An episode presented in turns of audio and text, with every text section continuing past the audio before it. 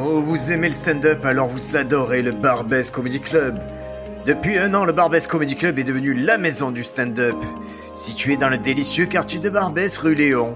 Une programmation chaque soir et des open mic du jeudi au dimanche. Allez au Barbès Comedy Club, le sponsor officiel du stand-up. Et voilà, bienvenue dans Stand Up France. Le podcast que vous écoutez quand vous intéressez au stand-up, que vous écrivez au stand-up, que vous pensez au stand-up, que vous aimez le stand-up. Et moi je m'appelle Briac, vous me connaissez, mais surtout vous avez réclamé à corps à cri le retour de Reda Sediki. Bonjour Reda. Bonjour Briac. C'est- tout? Bonjour Ah, en fait, j'attendais, euh, j'a- j'attendais que tu me relances pour que je te dise, mais comment ça se fait que je sois réclamé? Enfin, ça fait vraiment plaisir. Ah, j'ai réclamé parce que ta sagesse, elle a fait du bien à tout le monde. Ah bah écoute, ça fait plaisir. Ça fait plaisir. C'est vraiment, il y a, et même moi, je vais te dire, ces, derniers temps, je repense à des phrases que tu m'as dit, tu vois, comme euh, ça résonne en moi. Je, je sais plus ce que j'ai dit, hein. Ah, c'est, tu as dit une phrase qui nous a fait beaucoup de bien, Bédou et moi, qui nous a fait beaucoup réfléchir, c'est, c'est métier d'humilité, d'humiliation. Ah bah oui, oui, oui, oui, oui. Et tu vois, ces deux pendants, ils sont en train de m'accompagner, je les ai dans le sac à Paris. Ah bah écoute, ça fait vraiment plaisir, c'est vrai, ouais. Ça, j'y tiens toujours ça. Tu veux que je te raconte l'anecdote où j'ai, où j'ai senti l'humilité, l'humiliation dans la même journée? Allez, vas-y. Euh, samedi, Paname, 14h45. Horaire très intéressant. Donc le Paname, pour euh, ceux qui ne connaissent pas encore, c'est vraiment un lieu emblématique du stand-up à Paris. C'est vraiment un endroit où, où ça s'est lancé très fortement. C'est les premiers à avoir eu une programmation fort régulière, c'est-à-dire ça joue de, à partir de 14h jusqu'à 1h du matin.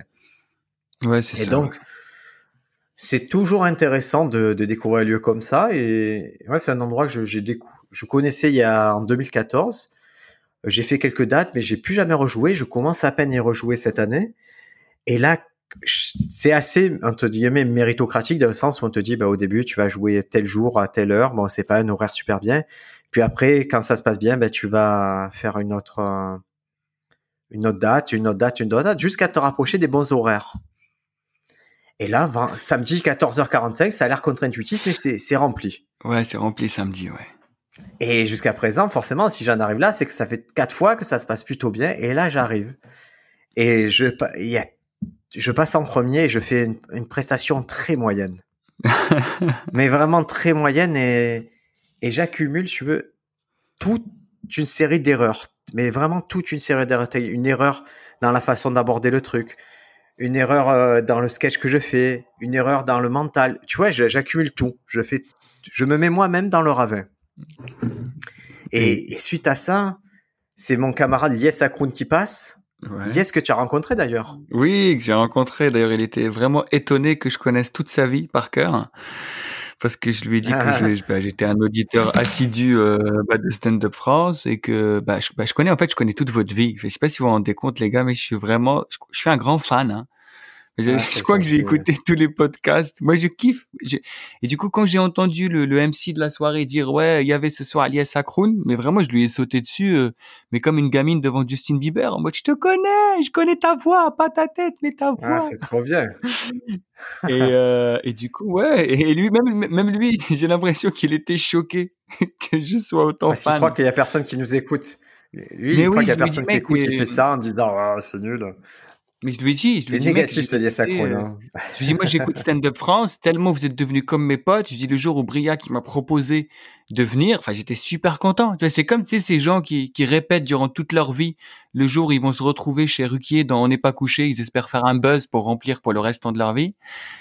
Et, et du coup, tu t'entraînes. Je sais- je sais pas si, moi, en tout cas, ça m'est déjà arrivé. hein. Moi, j'ai déjà, moi, j'ai déjà répété dans ma tête un débat avec Léa Salamé.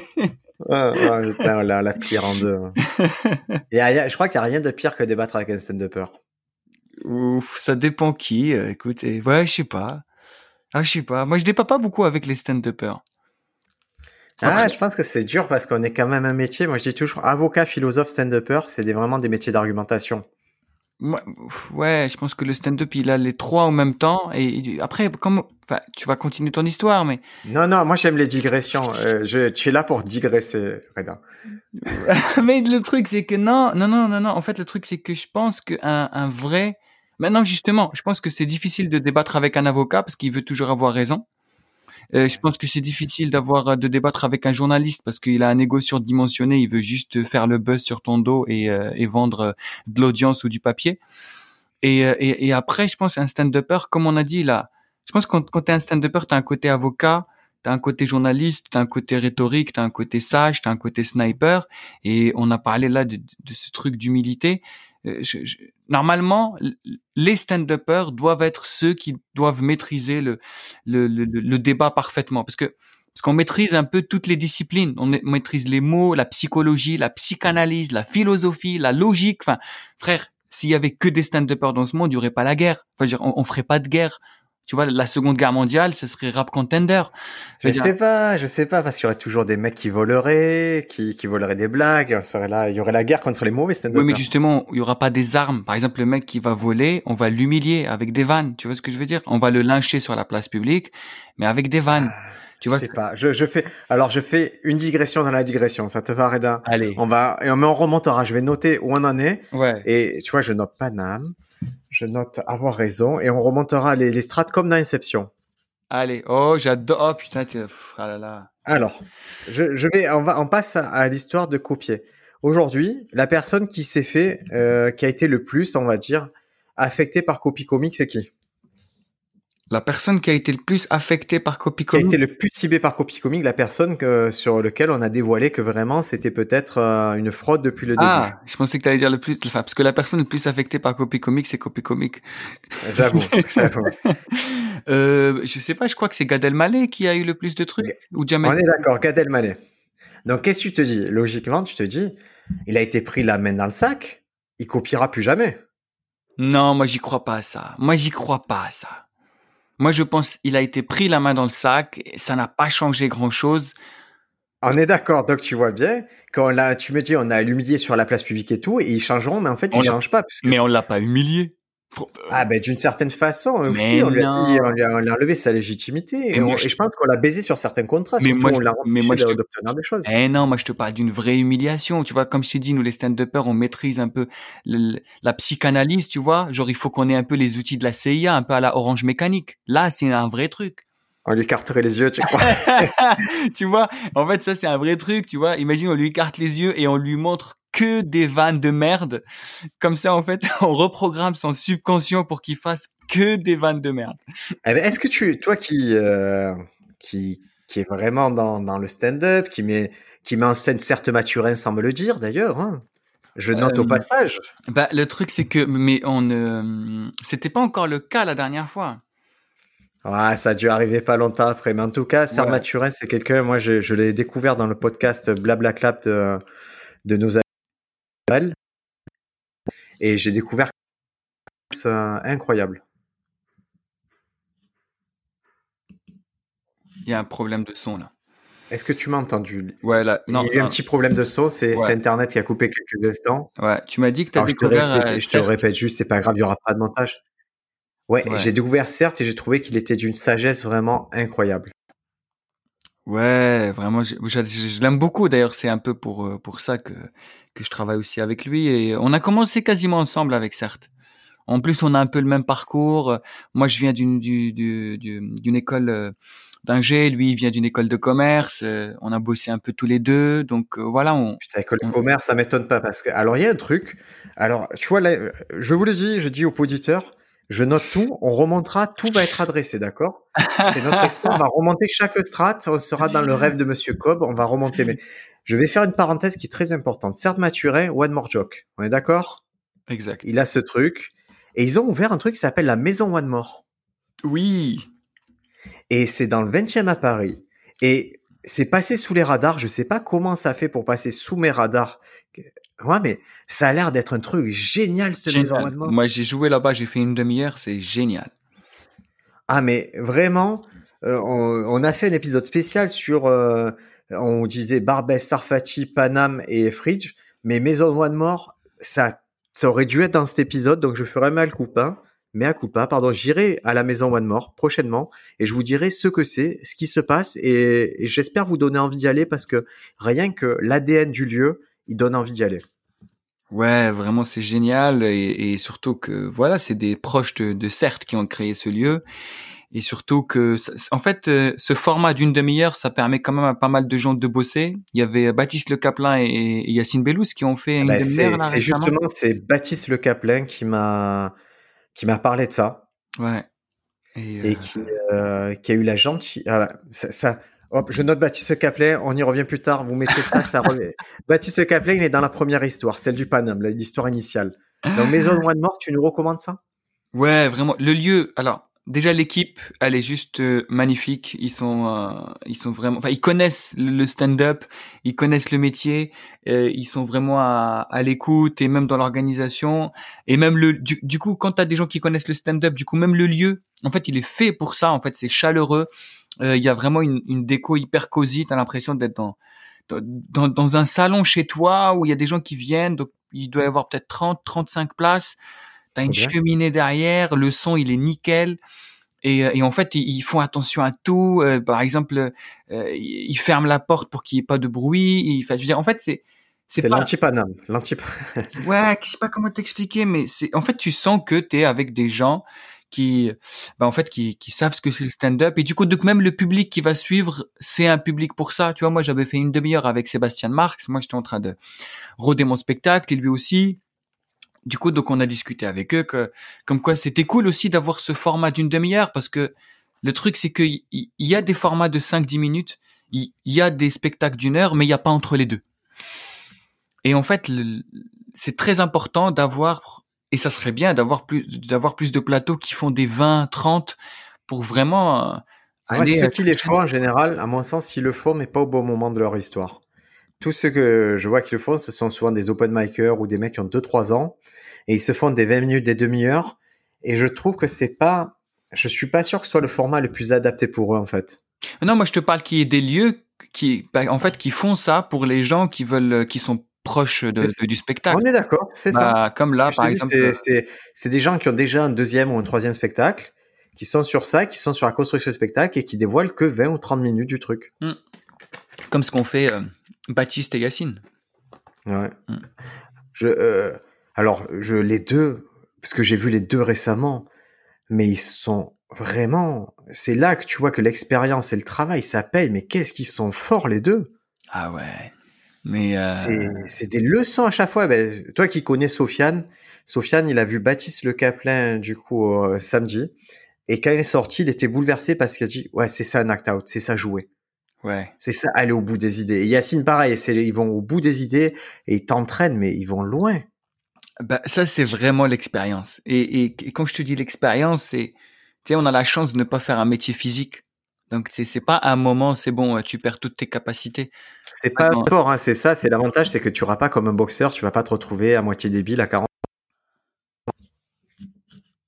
Exactement, c'est que plus tu apprends des choses, en fait plus tu vis, enfin un stand-upper, je pense plus tu plus tu vis, plus euh, bah, bah plus t'as des idées, plus t'as des, des, des, des trucs à dire et, et du coup donc c'est ça quand tu vois par exemple Yacine, il doit avoir quoi, peut-être 15 ans, peut-être plus de 15 ans d'expérience.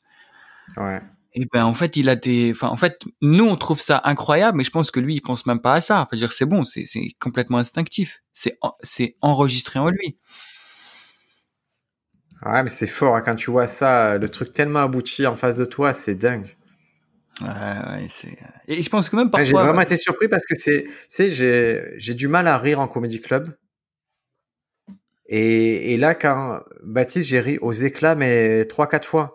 Et elle me disait, mais pourquoi ça me fait cet effet-là, quoi? Mais tu Non, mais tu vois, j'essaie de comprendre la mécanique. parce que, parce que je crois, tu sais, tu vois, par exemple, euh, entre nous, humoristes, on se connaît, peut-être qu'on on va pas rire aux vannes des autres, mais je pense qu'à partir d'un certain mot, un certain écart d'années d'expérience, bon, en fait, euh, ça, Yacine, ça devient plus un collègue, mais toi, tu deviens un membre du public.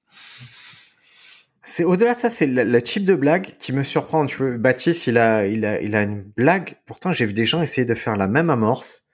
Et lui, c'est le seul qui l'exploite à fond, mais il l'exploite tellement fort qu'à un moment, il m'entraîne dans son monde. Il y a un journaliste, et le journaliste, d'un coup, tu la révélation de qui est le journaliste, c'est, c'est débile, mais c'est mortel. Et c'est, euh, et chaque personnage est joué, et je me dis, putain. En fait, le fait qu'il arrive encore à me surprendre, je crois que c'est ça qui me provoque le rire. Bah ouais, c'est la surprise. Hein. Et eux, ils maîtrisent ça. Et, et, ça, c'est un truc que tu apprends par, euh, par l'expérience. Enfin, je, je, je, ne peux rien te dire de plus, juste que l'expérience, parce que, comment te dire, là, il y a le côté un peu psychanalyse, un peu qui, qui rentre. En fait, quand tu maîtrises euh, la psychologie du public, et tu sais comment le surprendre, tu sais où l'emmener, tu sais, c'est comme un tour de magie à un moment. Limite, c'est plus du stand-up, c'est de la magie. C'est exactement ça. Hein. Mmh. Et, et, donc, euh, certes Mathurin, je remonte de, tu vois, je remonte de degré, ah, bah certes Mathurin qui a le One More Joke, tu te retrouves là actuellement, tu es son metteur en scène. Ouais, enfin, enfin c'est beaucoup plus de la coécriture et, un peu de mise en scène et, et, aussi un travail sur euh, la structure du spectacle. Ouais. D'accord. Et comment tu te retrouves là? Pourquoi c'est quoi qui est le chemin qui t'amène à, te connecter à lui et à ce que lui se dise ok Reda c'est la bonne personne pour me faire aller dans ce sens-là? Bah, écoute, on se connaît bien avec, euh, certes, euh, comme je t'ai dit, on, a fait euh, pas mal de, de, plateaux ensemble, hein, comme pas mal de gens. Et il m'a appelé juste après le confinement. Il m'a dit, écoute, j'ai envie d'écrire un spectacle à thème sur l'argent. Et du coup, il m'a raconté un peu son, intention, euh, là où il voulait aller. Et moi, ça m'a ça m'a intéressé. Je trouvais que c'était un défi quand même de parler de, la même chose pendant une heure.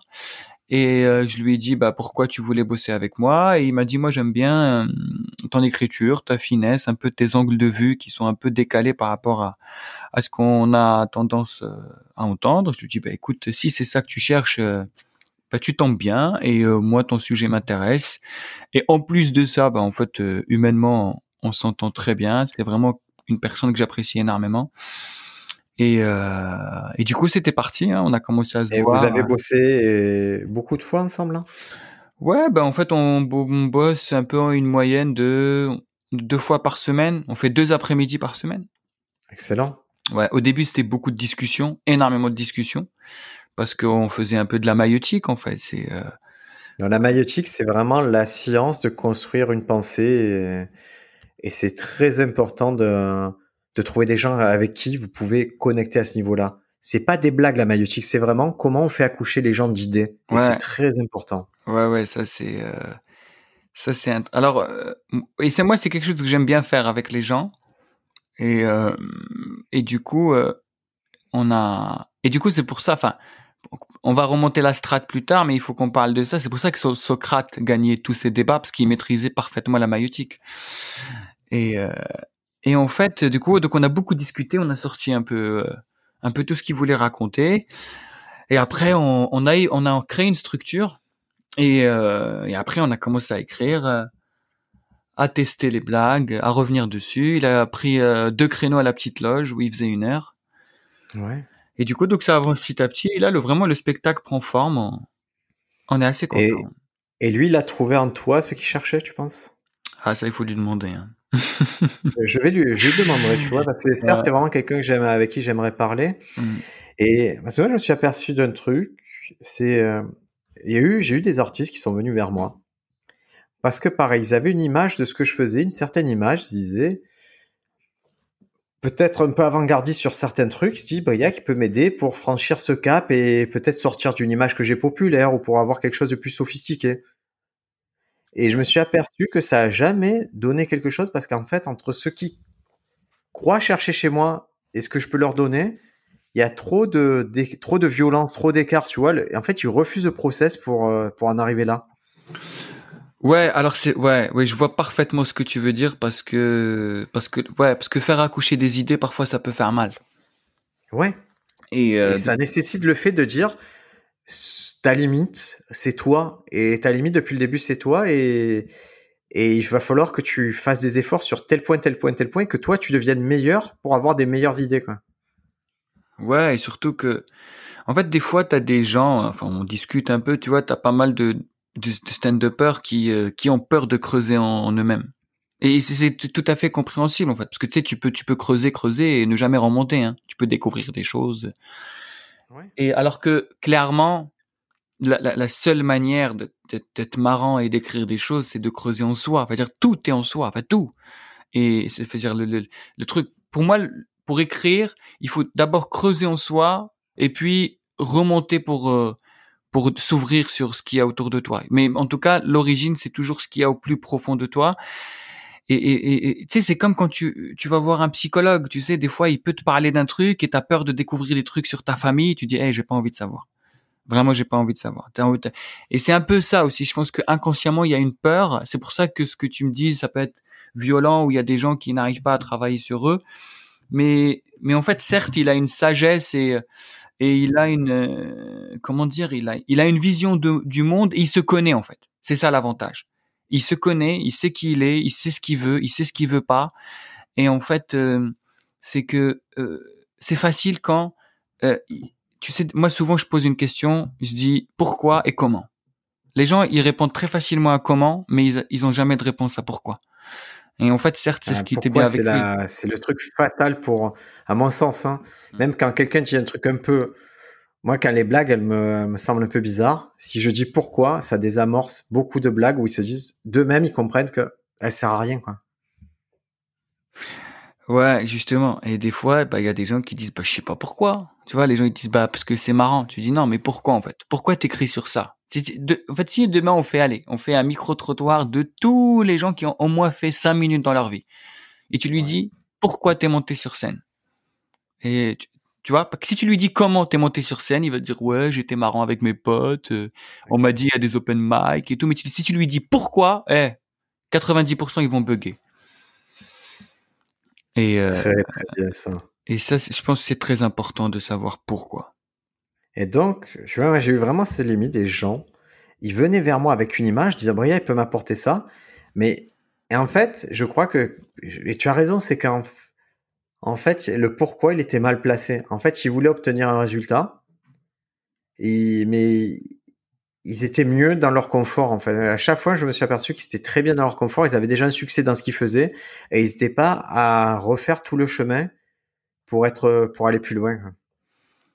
Bien sûr, c'est difficile aussi en plus de remettre en question des victoires. Alors que c'est l'essence même de ce qu'on fait. Et, j'en viens au sujet connexe et je m'en suis aperçu, tu vois, en début d'année. Moi, j'ai des, ça fait, c'est la troisième que je donne des cours de stand-up. Et je m'aperçois d'un phénomène qui est, qui est vraiment dangereux, qui me fait, qui me fait un peu rire aussi. C'est, en fait, mes élèves, la plupart des élèves que j'ai eu deux ans, ont pas re pour une troisième année.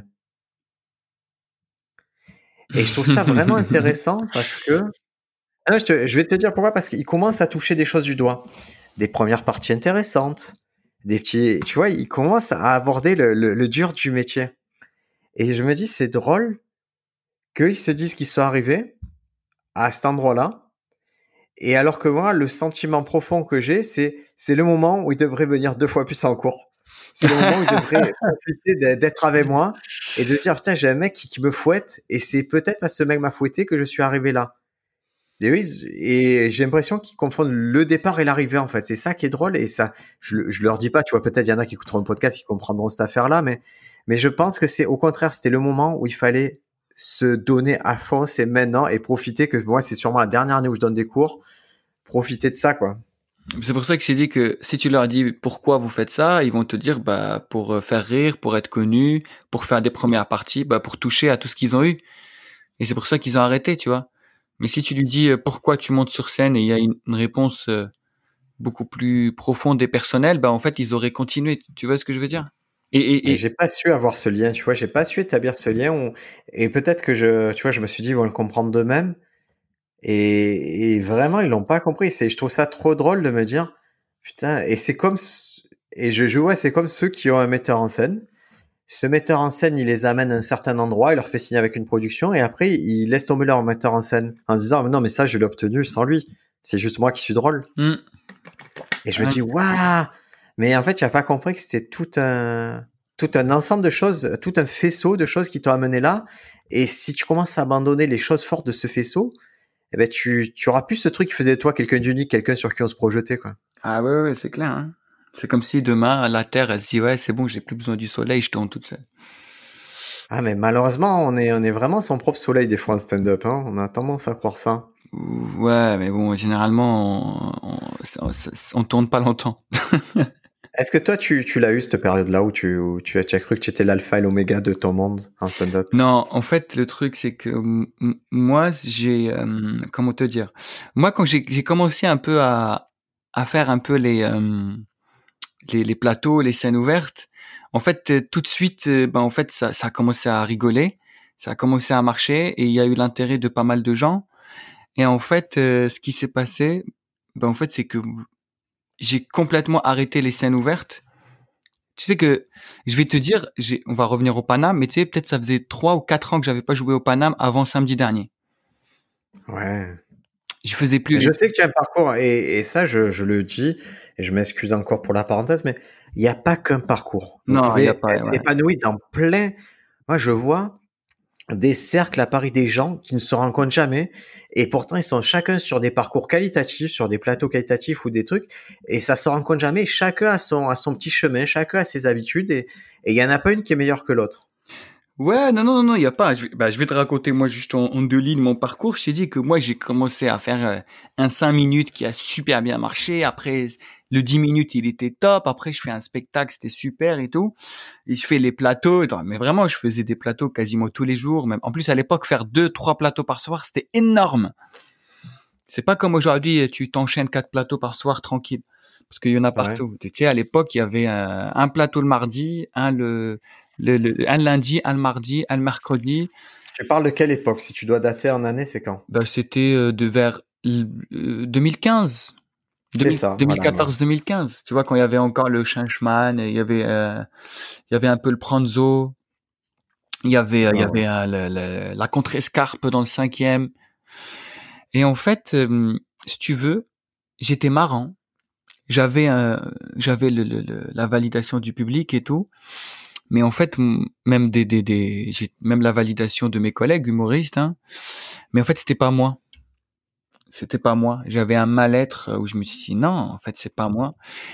Et en fait, euh, bah, au lieu de me dire allez, euh, je vais, bah, en fait, c'est pas grave, on s'en fout, hein, ça rigole. Je fais des premières parties, bah, j'y vais à fond dans ça.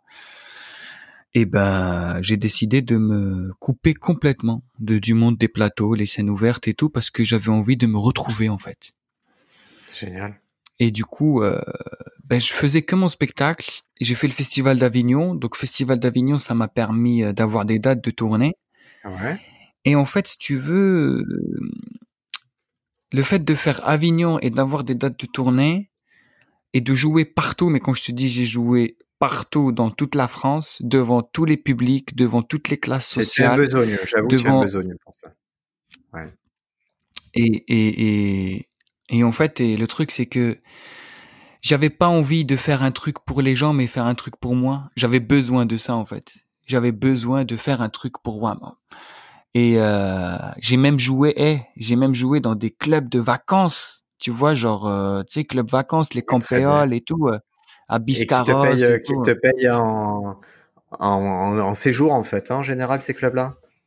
Non, non, non, j'avais fasté dans un autre cadre où j'étais payé en cachet normal, mais en tout cas, j'ai joué dans des chapiteaux en plein air, les gens ils sont en tongs, à côté ça joue à la pétanque. Enfin, je veux dire, j'ai tout fait en fait. J'ai vraiment, mais quand je te dis j'ai tout fait, j'ai tout fait. Et en fait, je me suis rendu, à un moment, si tu veux, je suis arrivé au point où, euh, pendant ce temps-là, je pensais pas du tout aux gens. Parce que pour moi, quand tu es en adéquation avec toi, les gens ils vont suivre. Moi, j'avais juste besoin de ça. J'étais rentré dans une spirale où c'était pas moi. Et euh, c'est pour ça que je dis qu'il y a ce côté un peu psychanalytique qui est très très important. Et, euh, et en fait, à partir du moment où je savais qui j'étais, pourquoi je faisais ça, vers où j'ai envie d'aller, et eh ben j'ai écrit ce nouveau spectacle. Et là, je recommence à faire les, les, scènes ouvertes.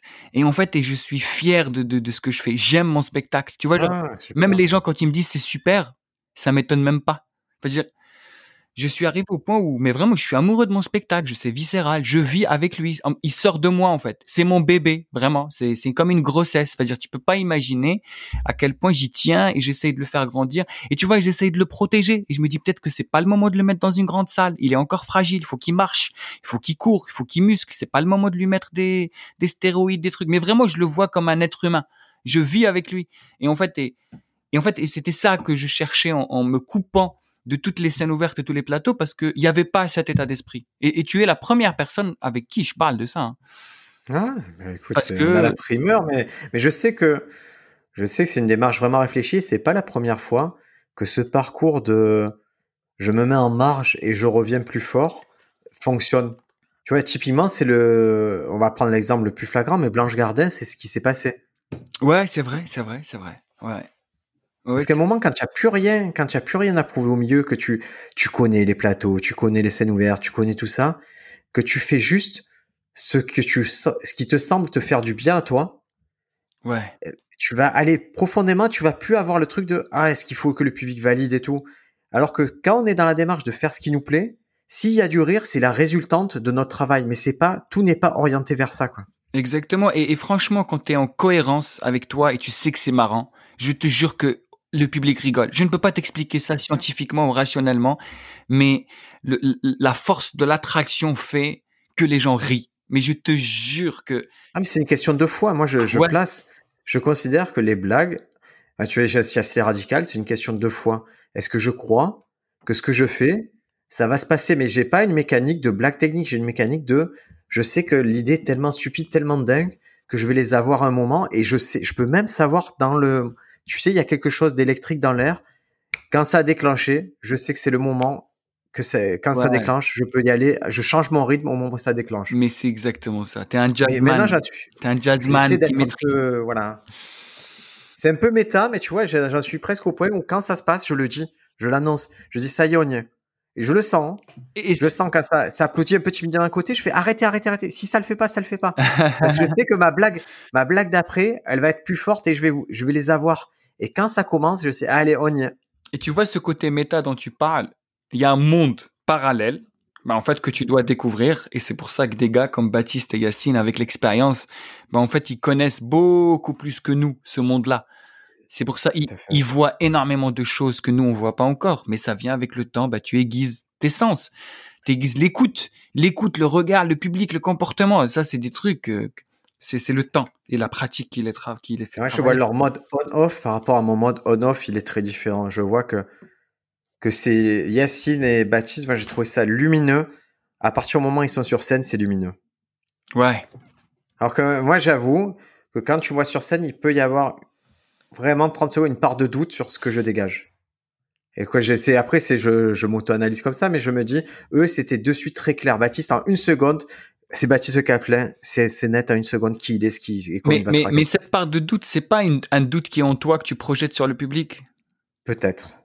Peut-être, et c'est, et, et tant que je le résous pas, mais je m'aperçois que mes performances sont moindres. C'est quand je, quand j'adresse pas ce doute. Que par exemple, si je commence un set par vraiment par mes blagues, je me loupe. Par contre, si je commence un set par essayer de comprendre ce qui se passe et dire, OK, comment vous me percevez, comment moi je, vous prouve que je suis, tu vois, comment je déjoue cette perception et comment on va avoir un dialogue, là, je, ça se passe bien. Ah bah oui, oui. Et c'est mon malheur dans les scènes actuellement un petit Des fois, elles sont tellement rapides que, allez, je me dis, allez, je vais direct à l'essentiel de mon métier, faire des blagues. Alors que non, l'essentiel de mon métier, c'est me connecter et après dévoiler des blagues. Ouais, mais justement, en fait, c'est c'est un peu ça aussi le les gens qui qui me disent, tu sais, il y a beaucoup de gens qui disent, enfin, les gens qui connaissent pas un peu le, métier, hein. il y en a beaucoup, on est en France. euh, ils disent, tu sais, ils te disent. Euh, ouais, ouais, malheureusement. Euh, ça a l'air facile. Ça a l'air improvisé. Et, et tu vois, je me dis, moi, ça me fait, pour, pour moi, c'est toujours un super compliment parce que parce que c'est aussi ça qu'on doit travailler, c'est parce que les gens, ils perçoivent tout de suite quand tu es dans une mécanique de blague. Hein.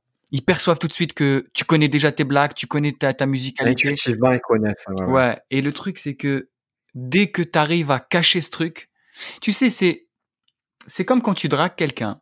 Si la personne, elle sait que tu es en train de la draguer, elle peut se braquer.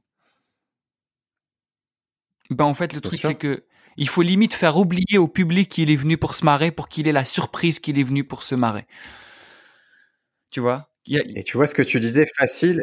En fait, il y a vraiment cet adage qui, pour moi, guide le stand-up, c'est simple, mais pas facile. Exactement. Et il y a une belle phrase, je crois que c'est Tristan Bernard, il dit ça. Il dit, le public aime être surpris par quelque chose qu'il attend. Tu vois, c'est pour ça qu'on te fait venir. c'est pour ces phrases. Ces phrases-là, euh, no- notre seule limite, c'est la mémoire parce qu'on parce qu'on doit citer Reda Tristan Bernard, c'est dur, mais. Et, et là, on remonte d'une strate et on arrive, on revient à Gad Elmaleh.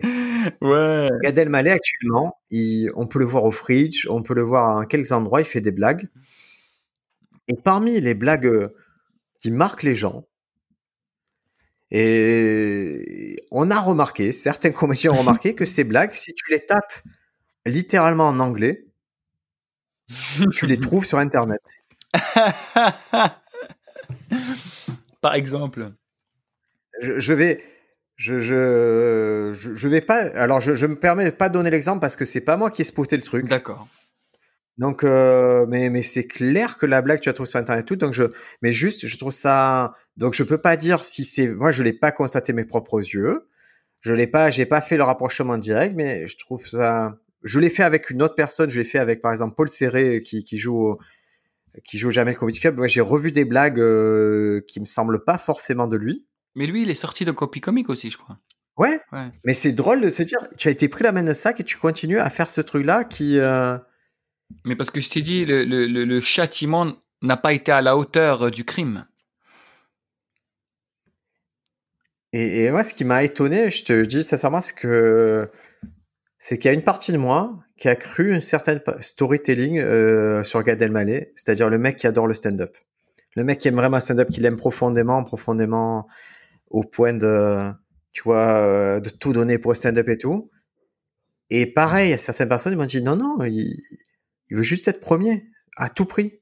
C'est pas une question de stand-up, c'est une question de dominance, question de, euh, de, voilà, de marcher, apprendre. Mais c'est pas une question d'amour du stand-up. Et ça m'a, ça m'a pas déçu sur la personne. J'avais pas d'attente particulière, mais ça m'a déçu dans mon, dans le côté. Je pensais a- que le stand-up ça passait avant tout, alors que tu vois que c'est pour, ça reste un calcul pour certains, quoi. Bah oui, c'est pour ça que j'ai dit que c'est pas le même pourquoi. Si tu dis à Gad. Elmaleh pourquoi tu fais du stand-up, il va te dire pour être le meilleur. Il aurait pu Ouais. faire du stand-up. du Mais c'est pas le euh, meilleur en stand-up.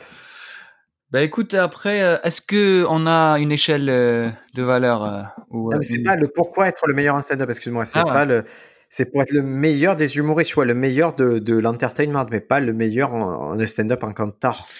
Ouais, je sais pas. Je t'avoue que je sais pas comment t'expliquer, mais euh, euh, moi, j'ai, moi, j'ai, une- comment te dire, j'ai, moi, ça me choque pas que les gens volent, et ça me choque pas qu'ils ne soient pas punis, parce que, enfin, je sais pas, l'humanité a vécu comme ça depuis toujours, hein. J'entends. Et même, même dans le sport, moi, je, je, je suis quelqu'un, selon les sports, ça, le dopage me, Ouais. me convient très bien dans Le dopage, c'est comme ça. Le et en fait, euh, je sais pas comment t'expliquer. C'est ouais, c'est chelou, tu vois. Genre, en plus là, le truc, c'est juste qu'on est à l'époque d'Internet. Mais bon, on sait très bien que il y a tellement de de- d'histoires et de légendes autour de Coluche, comme quoi lui aussi il volait des blagues. Apparemment, même Shakespeare, même Shakespeare, À Shakespeare. il aurait plagié Ouais. ses œuvres. Donc, euh, et, Alors et- Coluche, c'est coup- connu, hein. Coluche, c'est documenté. Hein. Coluche, c'est très Ah ouais. documenté. Il était, euh, parce qu'il y a eu des témoignages de Martel Lamotte, de tout ça, il était rincé en fait. C'est le gars était rincé et, et en gros, il leur disait, donnez-moi des choses, quoi. Donnez-moi des choses et il y a eu un même justement de de même ton plateau, tu sais, ce petit euh, le compte Ouais, Instagram Ouais, je l'ai su. où il y avait un même sur ça qui adressait ça. Et j'étais étonné parce que Coluche, c'est pas actuel dans, dans la référence, mais ça, ça adressait un truc qui est assez connu que Coluche prenait beaucoup de choses. ça. Ouais, du coup, donc il y a un côté un peu, je sais pas, c'est vraiment, je sais pas. Après, moi, je me pose pas mal de questions sur, euh, enfin, moi, je me pose beaucoup de questions qui sont beaucoup plus philosophiques, tu vois, dans le sens où, euh, moi, s'il y a quelqu'un qui me vole une blague demain, ça va me faire chier parce que, surtout s'il cartonne avec, en fait, ça va me faire chier parce que c'est juste que c'était pas moi qui étais à sa place, donc c'est un peu de l'ego qui fait que. Ouais. Et, et je vais pas te mentir que bon, ça m'est pas encore arrivé, mais je me dis que si un jour ça m'arrive, je vais essayer de, de travailler sur moi et pour me dire, ok, il a volé des blagues, et ben moi je suis un puits de blagues. Tu vois ce que je veux dire? Lui c'est le voleur du pétrole, moi je suis le, le puits. Tu vois ce que je... Moi j'en aurais Je vois très très bien. J'ai essayé d'avoir cette attitude, mais ça fait chier quand même. Ouais, hein. ça fait chier, mais je sais pas encore. Bah oui, oui, ça fait chier. Je pense que voilà, il y a des Africains, ils seraient pas contents si on dit ça. Hein. Et, mais le truc, c'est que, euh, en fait, si tu veux, j- ça m'est pas encore arrivé, mais en tout cas, si ça m'arrive, ça va me faire chier, c'est clair. Mais je vais essayer d'avoir un peu la sagesse nécessaire pour me dire bon, ok, euh, c'est pas grave. Mais euh, mais après, quand je te parlais moi de de châtiment, on va dire si euh, je dois proposer des solutions, moi je pense que vraiment il faut il, faudrait un, un, un, châtiment dans le sens où, euh, voilà, pas un châtiment, le tuer. Ça sent médiéval. Euh, J'ai l'impression que tu vas partir sur un truc médiéval. Non, non, non. Moi, je t'ai dit, mais vraiment un truc, tu vois, je sais pas, qu'est-ce qu'on pourrait faire? Tu vois, par exemple, on pourrait obliger un truc marrant, tu vois, mais, mais dont il va se souvenir toute sa vie, il va arrêter de, de, de, de voler des blagues. Je sais pas, par exemple, on va le prendre et on, on, lui montre, par exemple, bah, en fait, les, les bah, l'intégrale des feux de l'amour non-stop sur plusieurs années cette affaire. Hein. Tu vois, bah, justement, mais imagine. Et t'imagines, on lui montre ça, et au milieu, il y a des pubs de copie comique. Franchement, si on fait ça, est-ce que tu penses que Gad Elmaleh il va continuer à voler des blagues? À chaque fois qu'il voudra voler une blague, il va penser au feu de l'amour. Et tu sais que là, je vois un truc, par exemple, cet été, on a, il y a Titov qui rodait son, euh, son spectacle sur Marseille. Et l'opener de, de Titov, ça adresse le fait que, que, que Gad Elmaleh lui volait des blagues aussi. Ah oui. Ouais. Et je je je, je, je vais pas faire la les, mais ouais l'essence de son opener c'est sur le fait que que Gad Elmaleh lui pris des blagues. Moi je pense je, suis, je suis en train de me dire peut-être pour qu'il y ait plus ce problème là j'imagine bien euh, Gad Elmaleh euh, genre lancer un lobbying pour que l'humour tu sais toutes les blagues deviennent un patrimoine euh, mondial euh, de l'UNESCO ou de l'humanité ah pour que pour qu'on puisse prendre les blagues comme ça. Et, c'est on va faire une petite parenthèse parce que je sais qu'il y a des il y a pas mal de gens qui sont open micers ou de jeunes humoristes, même des plus confirmés, je suis assez étonné, qui savent pas vraiment comment ça marche, euh, les blagues, le droit d'auteur, tout ça. Euh, sachez, les amis, que les organismes comme la, la SACM, la SACD, euh, ils peuvent vous renseigner. C'est-à-dire, vous pouvez très bien les appeler, ils ont un standard, vous les appelez, vous dites dans quel cas de figure vous êtes. Par exemple, j'ai un sketch, j'ai un spectacle, et, vous leur expliquez votre cas, ils, vont vous expliquer les possibilités qu'il y a pour protéger vos écrits ou vos blagues. D'accord? Les oreilles sont assez modernes, donc euh, ils vous proposeront, ça peut être par écrit, ça peut être des documents audio, des documents vidéo, il y a plein d'options. Et surtout, se renseigner sur ça, c'est comprendre le métier que vous faites et comprendre qu'à la fin de la journée, c'est très très dur de protéger votre matériel. Ah bah Donc, il, va falloir le protéger d'une autre façon. Et l'autre façon, c'est de le rendre unique, de le rendre tellement adapté à votre style que ça serait ridicule que quelqu'un d'autre le fasse. Par exemple, si moi demain je fais du Yacine Bellous ou du Baptiste Caplin, je suis dead. Je suis dead parce que il n'y a que c'est tellement identifié chez eux cet univers-là que je serais un imposteur sur cette affaire. Eh ben justement, eh ben je pense que s'il y a quelqu'un qui te vole une blague et qui l'a fait bien, eh ben peut-être que peut-être que cette blague ne t'appartenait pas autant. Tu vois ce que je veux dire? eh ben, Je l'ai constaté, c'est que c'était des blagues très que tout le monde pouvait faire. Quand on m'a pris des trucs, euh, déjà Marseille on pris des trucs et et c'est c'était vraiment qui était techniquement ça marchait, mais ça en disait pas beaucoup sur moi. Ça reposait sur rien de personnel et rien de profond. Et du coup, tout le monde pouvait se l'approprier. Tu vois, quand je te disais mon spectacle, c'est un peu mon gamin, il y a personne qui peut me prendre mon gamin, tu vois. S'il y a quelqu'un qui me prend mon gamin, bah en fait, euh, on va voir le gamin. On va lui dire, t'es le fils de qui? Il va dire de Reda. Tu vois ce que je veux dire? Et moi, il m'arrive un truc trop bizarre en ce moment. Mais c'est que je, suis allé sur euh, des plateaux et les personnes qui organisaient m'ont dit Ouais, non, mais on a déjà eu euh, des mecs de Marseille, on leur a laissé leur chance, euh, c'était vraiment pas bien, euh, du coup on hésite avec toi. on dirait, tu sais, on dirait les, les trucs d'amalgame, tu sais, genre Not in my name. ah ouais, mais c'était, j'ai fait, mais quel, est le rapport entre, j'ai fait, mais c'est, et je comprends et je leur en voulais aux, mecs de Marseille, mais d'un côté, c'est pas leur faute, tu vois, ils ont le niveau qu'ils ont, je m'en fous, mais, et pourquoi, c'est quoi le rapport entre Marseille, moi, et le fait de me prendre ou pas, quoi? Euh, je pense que vraiment, là, c'est, c'est vraiment, euh, comment dire, alors, soit c'est la, rivalité du foot qui a touché le stand-up, ah, euh, parce que c'est vraiment, c'est vraiment chelou, quoi. Non, mais en plus, je comprenais leur argument, c'est-à-dire, les, les gens qu'ils ont eu, euh, je sais ce qu'ils font. Moi-même, je ne les programmerai pas. Et je sais qu'ils ont aucune éthique et qu'ils ont vraiment rien qui correspond à ce que j'aime. Mais pourquoi ça me retombe sur moi? Bah parce que parce que c'est doublement pénalisé parce qu'en plus de me prendre des blagues, ces mecs-là, ils me grillent auprès d'autres personnes euh, indirectement, quoi. Je crois que c'est Marseille parce que je crois que ça arrive pas avec par exemple les humoristes qui viennent de Normandie ou Ah ouais. ou de. Tu ou- viens de Nantes, plus jamais je prends quelqu'un de Nantes. Ouais, je crois que ça, je crois que c'est vraiment Marseille quoi. Ah, écoute, on a ces petites spécificités qui, qui pétillent un peu.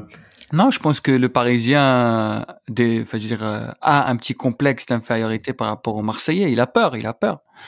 Tu crois Il a peur serait un- fou, hein. Je pense pas, moi je le vois pas comme ça, mais. Mais je sais pas, moi je le vois un peu comme ça dans le foot. Marseille, c'est quoi? C'est c'est quand même. En fait, Marseille, ça reste quand même une ville qui fait parler d'elle euh, dans le monde. euh, La deuxième derrière Paris un peu. Grâce à Didier Raoult. Ouais, grâce à Didier Raoult, grâce autre à, plein de trucs. Faut dire même euh, même dire Marseille. D'ailleurs, moi je trouve c'est très drôle quand même que Marseille a une image très touristique dans le reste du monde, sauf en. France. Et c'est- cette année, on a, on a Alors, cartonné c'est vrai, à... c'est ce que j'allais te dire, mais cette année, Marseille a récupéré euh, son image de ville touristique. euh. C'est un peu gangster, mais pas trop. Tu vois, il y a un côté, les gens, ils aiment bien s'en s'en canailler ici. Ouais, alors que dans le reste du monde, dès que tu dis Marseille, les gens, ouais, le vieux port, j'adore le vieux port, les calanques. Ah ben, alors, on m'a Ah. fait la réflexion, j'ai entendu une réflexion justement incroyable. Des gens qui disaient, euh, ouais, les calanques, c'est juste des pierres. Mais tu crois, tu t'attendais à quoi, tu vois? C'est des pierres, ouais, mais c'est, tout est, tout est juste des pierres, tu vois. Notre-Dame, c'est juste des pierres, ouais. Aïe, aïe, aïe, aïe. Mais en fait, je pense que vraiment, Briac, euh, tu, tu les attires, ces gens. Alors après, euh, on a déjà donné la chance aux gens de Marseille, avec après les calanques, c'est juste des pierres. Là, là, il y a un Non, mais la déception de la personne qui dit, ouais, c'est de l'eau, des pierres, ouais, c'est, j'avoue, hein, si, au, au niveau atomique, c'est que ça, mais il y a peut-être autre chose, quoi.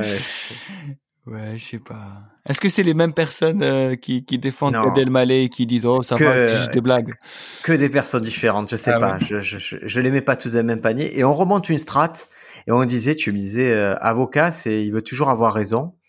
Et moi, j'avais vu une conférence TEDx, où c'était un gars, je pense, j'en ai déjà parlé, c'était un gars qui, euh, qui tout réussissait dans la vie, mais qui, qui vivait une vie très stressante. Un jour, il a failli s'écraser en avion euh, sur l'Hudson River. Et en fait, il s'est dit, ben, pour être heureux, en fait, il faut que je renonce à avoir raison. Et si tu veux, dès le moment où il a enlevé le côté j'essaye d'avoir raison dans les conversations, ben, sa vie, elle s'est vraiment mieux déroulée. Ouais, je l'ai écouté ce gars. Et C'est c'est euh, joli ce truc, hein, c'est incroyable. Il a, ça. il a, il a- et, et j'ai envie de te dire, il a complètement raison. Ah, c'était ouf, Mm. hein. C'était, moi, ça m'a, ça m'a apaisé de savoir qu'à un moment, et je le vois dans la vie, on pourrait, des fois, tu sais que tu tiens la vérité factuelle. Tu l'as en toi, tu sais que c'est toi qui as raison.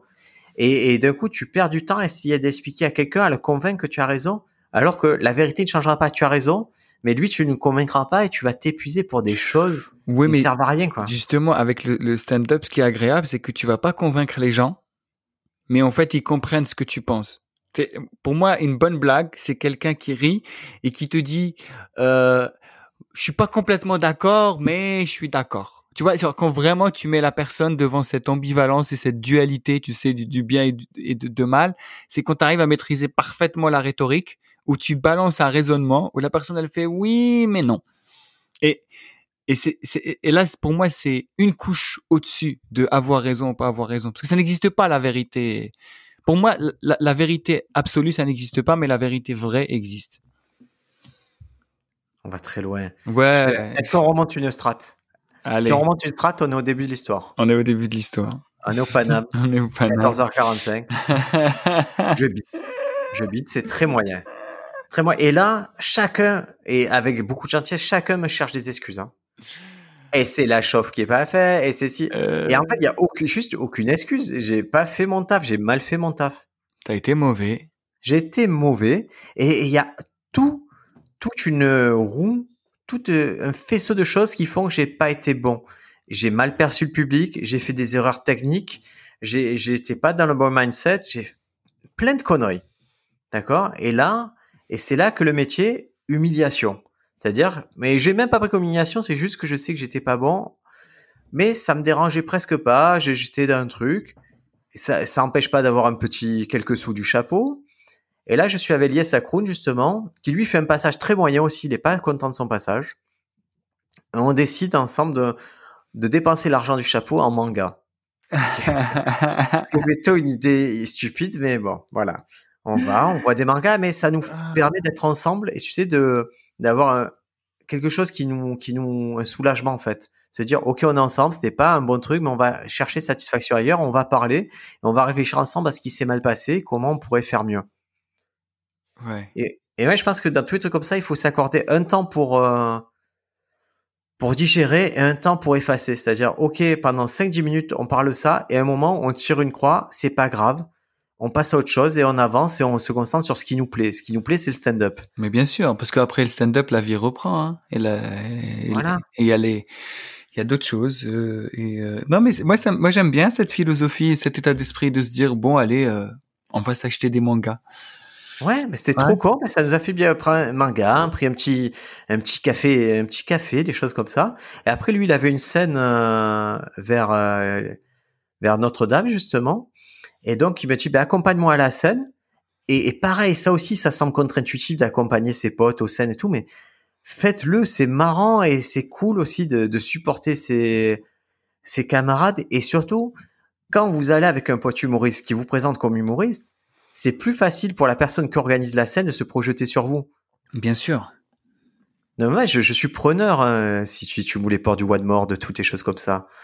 Ouais, non, non, c'est très. es un bon ouvre-porte, Reda, ouvre un peu des portes, fais croquer. Mais vraiment, bah, écoute, bah, je, je- enfin, c'est- il faut- bah, venez à, à Paris, moi j'ouvre des portes à tout le monde. Enfin, en tout cas, Je, je les suis portes. là du mercredi au dimanche tout le temps, Reda. T'es- là, t'es- mais non, bah écoute, Je suis le seul à pas le savoir, je suis là le mercredi au dimanche. Tout. Paris sait que j'ai mon tableau, que je fais des blagues euh, fantastiques du mercredi au dimanche chaque semaine. bah, tu seras là, tu seras où demain alors? Demain, je suis à Paris. Eh ben, voyons-nous. Je dis je suis à Paris, oui, ben on va se voir, mais c'était juste la, la petite parenthèse que n'hésitez pas à accompagner vos potes, même si vous n'avez pas accompagné vos potes. Moi, à chaque fois que j'ai Sofiane par exemple qui vient avec moi, ben s'il y a une place, eh ben ils se débrouillent toujours. Les organisateurs, ils sont pas bêtes. C'est mon pote, il se débrouille pour le faire jouer. Bien sûr, bien sûr, c'est Et clair. de euh, la même façon, Enfin, et c'est un on métier, arrive- on se fait valider aussi entre nous, faut pas oublier. Bien sûr. Et, et ouais, je, je remercierai jamais les gens qui m'ont aidé à me faire valider parce que vraiment, c'est agréable quand quelqu'un justement à cette fameuse scène où je vais avec Eliès, euh, justement, c'est la personne qui me dit ah je sais pas, j'ai eu des gens de Marseille et il y a Antoine Tartra et Eliès qui disent non mais euh, nous on a vu Briac là, il- on, l'a vu euh, au Barbès, au Paname et tout, ça marche bien, ça se passe bien ce qu'il fait. Et du coup, c'est des gens qui qui ont aucun intérêt direct à ce que à me valider, mais qui ont juste l'intérêt, le plaisir de dire, OK, j'ai vu quelque chose qui me plaisait, je vais dire à l'organisateur que ça plaît au public aussi, quoi. Ah oui, oui, c'est chouette, clair. cette validation. quoi. Mais bien sûr. pour moi, ça m'a fait du bien, en tout cas, de, de sentir cette bienveillance. Et donc, je vois Liès, je vois son truc, je le vois jouer, je le vois faire les modifications qu'il doit faire par rapport à l'après-midi. Ça se passe bien, je quitte ça et je vais direct euh, à l'Underground Comedy Club, euh, au, à Pigalle, théâtre de 10 heures. Ouais. Et déjà, la configuration, moi, j'avoue, je suis plus sensible aux configurations café-théâtre. Je suis plus habitué à ça. ouais. La jauge, elle est correcte et c'est plus de 100 personnes. Et là, euh, Soon, qui gère ça, me dit, bah, tu passes en premier. Ouais. Et il y a une partie de moi qui dit, ah, fuck, je vais me retrouver dans la sale configuration. Et il y a une partie de moi qui, intuitivement, dit, ok, c'est normal, je, ça fait deux fois que je le fais en trois semaines. euh, de, de l'underground, j'ai j'ai de la chance de pouvoir faire ça. Je passe en premier, je vais l'assumer. Et surtout, il me dit, mais moi, je t'ai vu faire un truc la dernière fois, ça va bien se passer. Et dans ma tête, ok, ça va bien se passer. Et, et là, je change de configuration, tu vois. Je me dis, ok, tu passes en premier, ton rôle, il est un peu différent.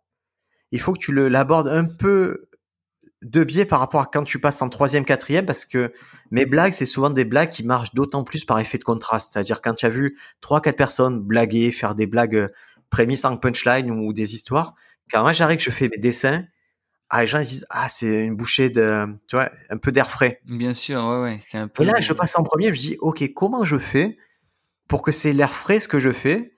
Et, et je l'ai adressé, tu vois, j'ai, j'ai ce truc-là, si j'y réfléchis, j'arrive sans problème. C'est juste qu'il faut que je rentre avec des vraies blagues et que pendant un moment, ils voient pas le truc du tableau, qu'ils se disent, ce tableau, ils savent pas à quoi il sert et que le tableau, il commence à rentrer en ligne de mire à partir de 3-4 minutes quand ils ont confiance dans le fait que je, sois, je suis quelqu'un de drôle. Ouais.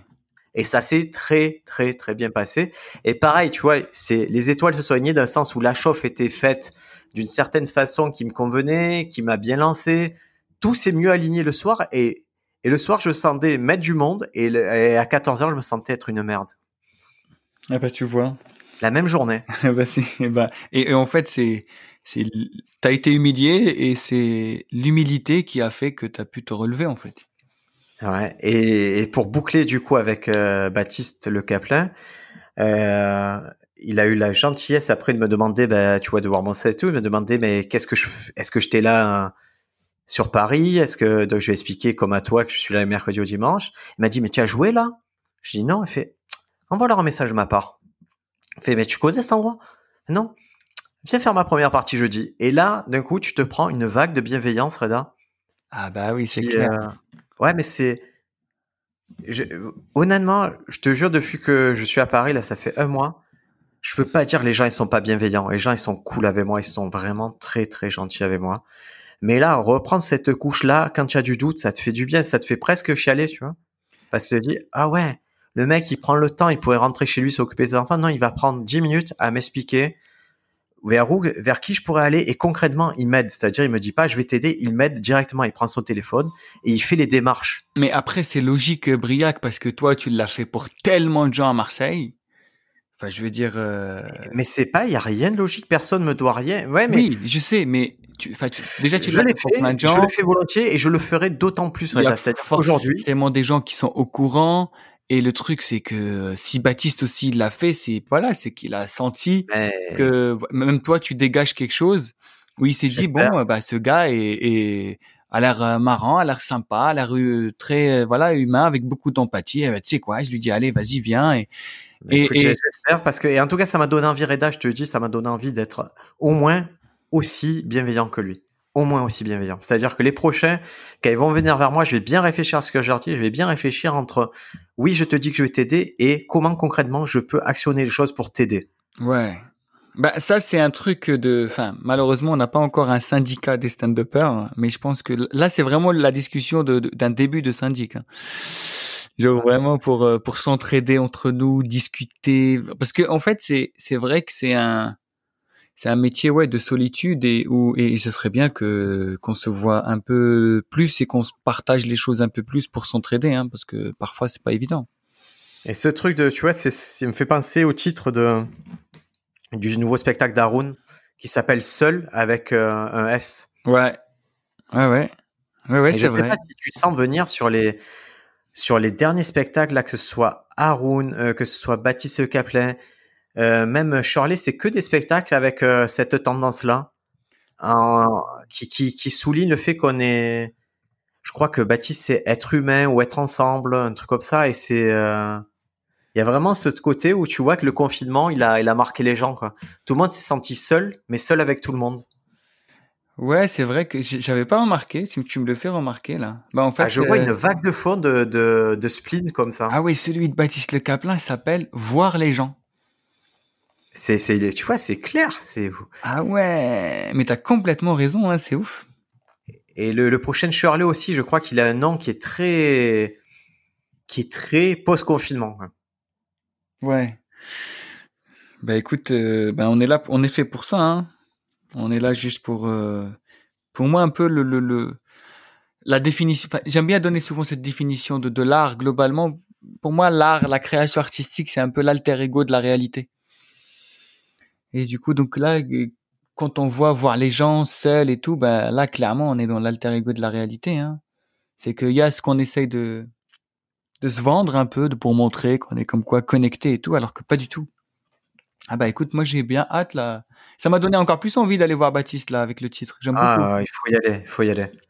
Ouais, Franchement, il faut y aller parce que c'est. Euh, et la fiche. Il y a quelque chose. Ah, la fiche, elle est belle. Hein. Elle est belle, la fiche, elle va parfaitement avec ça. Hein.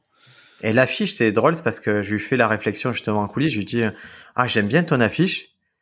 Et, et j'avais remarqué un truc et je me demandais s'il allait me le dire. Et en fait, il me fait, ah non, mais regarde, je peux aller chercher loin. Et en fait, sa veste, il a une veste de, de survêt.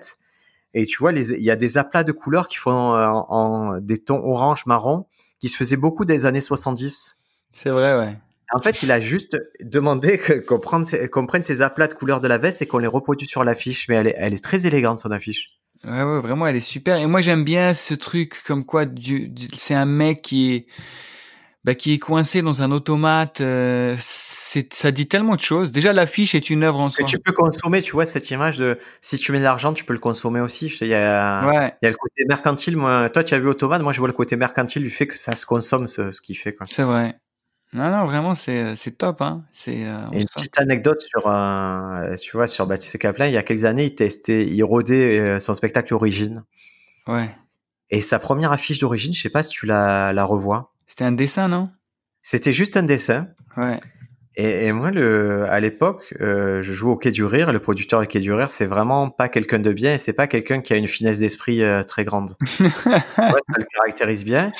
Et il avait une étroitesse d'esprit. Et il disait, euh, moi, je vais lui dire, cette affiche-là, ça va pas du tout. Qu'est-ce que c'est cette affiche où. Et en fait, je voyais qu'il passait totalement à côté de de la prise de risque et de l'intelligence de l'affiche. Ah ouais, c'est clair. Euh, parce que en plus le truc c'est qu'il a gardé le dessin, Baptiste après. après il a juste mis, il a fait plus grand public, je l'entends. C'était sa tête avait le même dessin reproduit sur la joue. Ouais. Mais il y avait, ça voulait dire quelque chose, tu vois. C'était pas au hasard. Il a, s'il avait fait ça, c'était une démarche consciente d'artiste de dire mon affiche ça va être juste un dessin pour le rodage. En plus le truc c'est que je crois que c'est un dessin de son fils. Je crois que j'avais vu mais une bien sûr c'est un dessin de son fils, mais bien sûr que ça parlait de lui. Et quand on dit origine, c'est un papa qui se, c'est tu vois il y avait très, ça répondait, ça résonnait en lui ce dessin-là et ça lui faisait plaisir et il pensait que ça pourrait faire plaisir à d'autres personnes. Ouais après. Et, l'autre le, le bourrin il était passé tellement à côté de ça et, il voyait que le truc non c'est Baptiste il faut vraiment qu'il se. Non, non, mais justement, c'est ça la différence entre les, euh, comme on appelle ça, les artistes et les, les animateurs.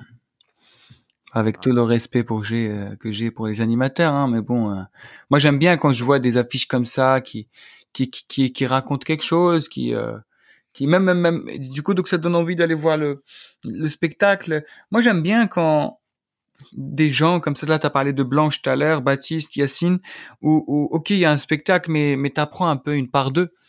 Il y a un concept. Il y a complètement il y a quelque chose qui se tient. Et, et je fais la parenthèse parce que je pense pas qu'on l'ait fait encore dans le podcast. Ton affiche, là, ta dernière affiche, mais qu'est-ce qu'elle est mortelle. Quoi. Ah, bah merci, c'est cool. Ah, mais ça fait plaisir. Oh là là, c'est énervant. Non, mais c'est énervant en fait. C'est énervant parce que tu te dis, tu sais, on est toujours jaloux du coup, entre guillemets, euh, de la communication des autres, de se dire, mais qu'est-ce que c'est élégant. Bah écoute, bravo à, bah, je, je, le salue, bravo à Basile. C'est euh, Basile. Euh, qui est un, un, un photographe, euh, d'ailleurs que j'ai connu grâce à Certes. Regarde comme comme la vie est bien faite. Ben, en fait, c'est c'est le photographe euh, du One More. Ah, mais il fait son taf, il a fait son taf. C'est juste. Je l'ai vu, mais vraiment, je l'ai vu une après-midi. On a discuté. Il m'a donné rendez-vous à la Villette. Et en fait, il a pris cette photo et après, en fait, il a tout fait, il a tout pensé. Et en fait, et en fait, c'est, t'as vu quand tu demandes à quelqu'un une mission, et tu lui dis voilà qui je suis? Est-ce que tu peux le représenter dans ton art à toi? En fait, c'est exactement ce qui s'est passé. Je lui dis écoute, moi je fais du stand-up et toi tu fais de la photo et du design et, et, et, et tout ça. Donc, moi je vais te parler de mon art, est-ce que tu peux le retranscrire dans ton art à toi? Et en fait, c'est exactement ce qui s'est passé. Quand il m'a envoyé, en fait, tout de suite, je lui dis oui, il y a même pas eu d'aller-retour, ça, ça a été validé direct. Et, et quand ça se passe comme ça, c'est juste fabuleux. Euh, rappelle le titre de ton spectacle. C'est Ironie de l'histoire. Ok, trop bien. En fait, si tu veux, euh, euh, je, te résume le spectacle en, une phrase. C'est que, en fait, une blague, c'est un peu d'ailleurs la première phrase qu'il y a sur billet réduit, sur le flyer, partout. Une blague peut faire rire, mais elle peut faire pleurer aussi. Et ironie de l'histoire, moi j'aime les blagues qui font pleurer de rire. C'est pour ça que c'est pour ça qu'on t'engage à pour ce type de moments, c'est pour ces moments euh, où, où ça flotte, on peut plus rien dire. Trop cool. Et en euh, parlant de blague, Reda, tu sais qu'on arrive à la à la session que tout le monde aime. Ah oui. Ah bah dernière blague, Reda, c'est quoi les derniers trucs que tu as écrits qui vont faire Attends, je crois que j'ai même un petit jingle spécial. Ah ouais, ah ouais, c'est pas mal ça. Un petit pied. Attends, regarde ça. Maintenant, Reda Sediki va dévoiler ce qu'il a dans son carnet et par extension ce qu'il a dans son cœur.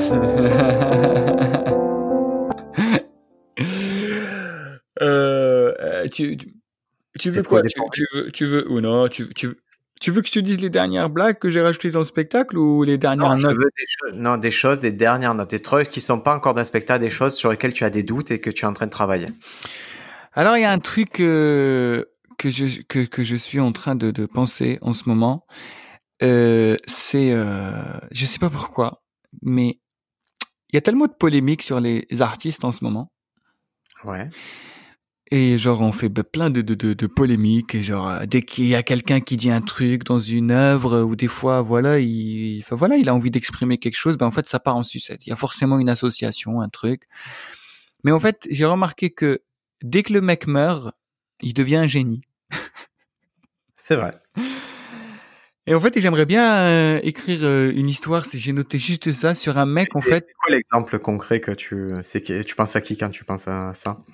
Bah, je vais te donner un exemple. Euh, regarde, il y a eu les Charlie Hebdo. Tu vois, Charlie Hebdo pendant longtemps, ça a fait polémique. Tu vois, avant, tu vois, il faisait tout le temps polémique. Mais en fait, dès qu'il y a eu l'attentat, ils font l'unanimité. J'avoue, j'avoue que c'est, c'est un exemple edgy, mais c'est un bon exemple. Il est dur mais tu vois ce que je veux dire? Et du coup, je me dis, j'aimerais bien raconter un truc un peu dans cette mécanique-là sur un mec, en fait, qui, qui essaye de faire des choses, mais il y a que des polémiques. Et en fait, ça le saoule tellement. Et en fait, bah, du coup, pour créer sa légende, et ben, en fait, il, il organise son assassinat. Mais est-ce qu'il n'y a pas un exemple euh, Je sais pas. Tu Jean, Jean Edernalier, hein? Je sais hein? pas si tu as connu, toi, tu étais peut-être Jean Edernalier. je, je, pense pas que tu le connaisses, monsieur. Et en fait, il avait organisé genre son propre enlèvement pour faire un truc. Euh... Ah ouais, en euh. France, tu chercheras, je t'enverrai le lien. C'est une vieille histoire, mais il y a eu des, des, des, trucs comme ça. Et je me dis, en fait, le truc, c'est que j'ai pas envie de, de, raconter la chose comme ça, mais, mais, mais de la raconter à, à, à, plus petite échelle, tu vois. Par exemple, imagine, euh, je veux avoir un, un poste et en fait, le truc, c'est que tout le monde me refuse le poste et j'arrive à créer un storytelling autour de ma vie pour pouvoir l'avoir, tu vois. Ah ouais? Tu vois, par exemple, j'ai déjà, euh, on va dire, un sketch dans le spectacle où je, parle de ça et c'est une mécanique, moi, qui me plaît beaucoup, où j'explique comme quoi, euh, tu vois, moi, je suis algérien et en fait, j'ai l'impression que les gens, ils sont tout le temps fascinés par ce truc de, de que je vienne de loin. Ouais. Mais le truc, c'est que j'ai l'impression que ces derniers temps, l'Algérie, c'est plus vraiment à la mode. Et du coup, je me suis rendu compte que plus les gens ont pitié de toi, moins tu as besoin de faire d'efforts pour les séduire. Et du coup, donc maintenant, moi, quand on me parle de mes origines, je dis je suis réfugié syrien. Ah oui, c'est bien mieux, Reda. Et là, je peux te dire que, bref, je dis comme quoi, plus ça va mal dans le monde arabe, plus je suis épanoui sexuellement. Quoi. Ok. Et là, ça commence à se calmer. Du coup, ça me saoule un peu. du coup, donc voilà, c'est un truc, moi, sur cette mécanique de, pas du mensonge, mais de la manipulation, quoi, qui me... C'est clair, c'est clair. Après, c'est vrai qu'il faut trouver le... Tu, as, tu, as la, tu as la graine, quoi. Maintenant, il faut trouver tout ce qui va avec. Et ça me fait penser, tu sais, il y a, il y en a deux qui ont, il y a deux mecs qui ont adressé ces phases-là, qui ont adressé l'affaire Jussier-Smollier aux États-Unis. Ouais. Tu vois, Dave Chappelle, qui, Dave Chappelle en a parlé. Il y a un autre humoriste récemment qui en a parlé. Rami, Rami Youssef. Rami Youssef, et c'était intéressant de se dire que, que ce gars-là, il s'est inventé une fausse agression par des supporters de Trump pour un... Ouais, et en fait, c'est ça que, que je trouve incroyable et, et je me dis comment faire de, pour m'inspirer d'un truc que j'ai vécu, mais un petit truc, hein, et essayer de le voir dans ce sens-là, tu vois. Et du coup, de quoi, moi, c'est des sujets qui m'intéressent. Qui, C'est drôle, il y a, en ce moment, il y a, tu connais Nam, du Panam? Ouais. Non, mais il a, il a une phase justement sur un truc où c'est, ou sur le fait que, que très vite on va l'associer au Ouïghour parce qu'il est asiatique. Et tu vois, il y a des situations, on lui dit free Ouïghour, il fait non, mais toi, t'en suis pas. Mais par contre, quand ça l'arrange, il va être très free Ouïghour, tu vois. bah c'est euh, ouais, c'est un peu ça en fait. C'est un peu ça, mais plus comme je t'ai dit, vraiment un truc hyper smart sur. Euh, bah, en plus, ça va avec ironie de l'histoire, tu vois dans le sens où euh, bah, l'ironie de l'histoire, c'est quand quand t'es victime et d'un seul coup tu deviens bourreau en fait. Donc en organisant, comme je t'ai dit, ton propre. Bah, c'est intéressant, je vais voir ça. Hein. Jean, euh, tu m'as dit Jean Eden Allier? Jean Allier. Ah Jean C'est un, vieux, un vieux prénom, Jean Edern, allié. Et il avait, il, avait organisé un truc assez sombre comme ça pour se faire remarquer. Ouais, ça c'est cool. Je crois que ça se fait, ça se fait un peu dans le rap aussi, non? Pour faire le buzz et tout, non?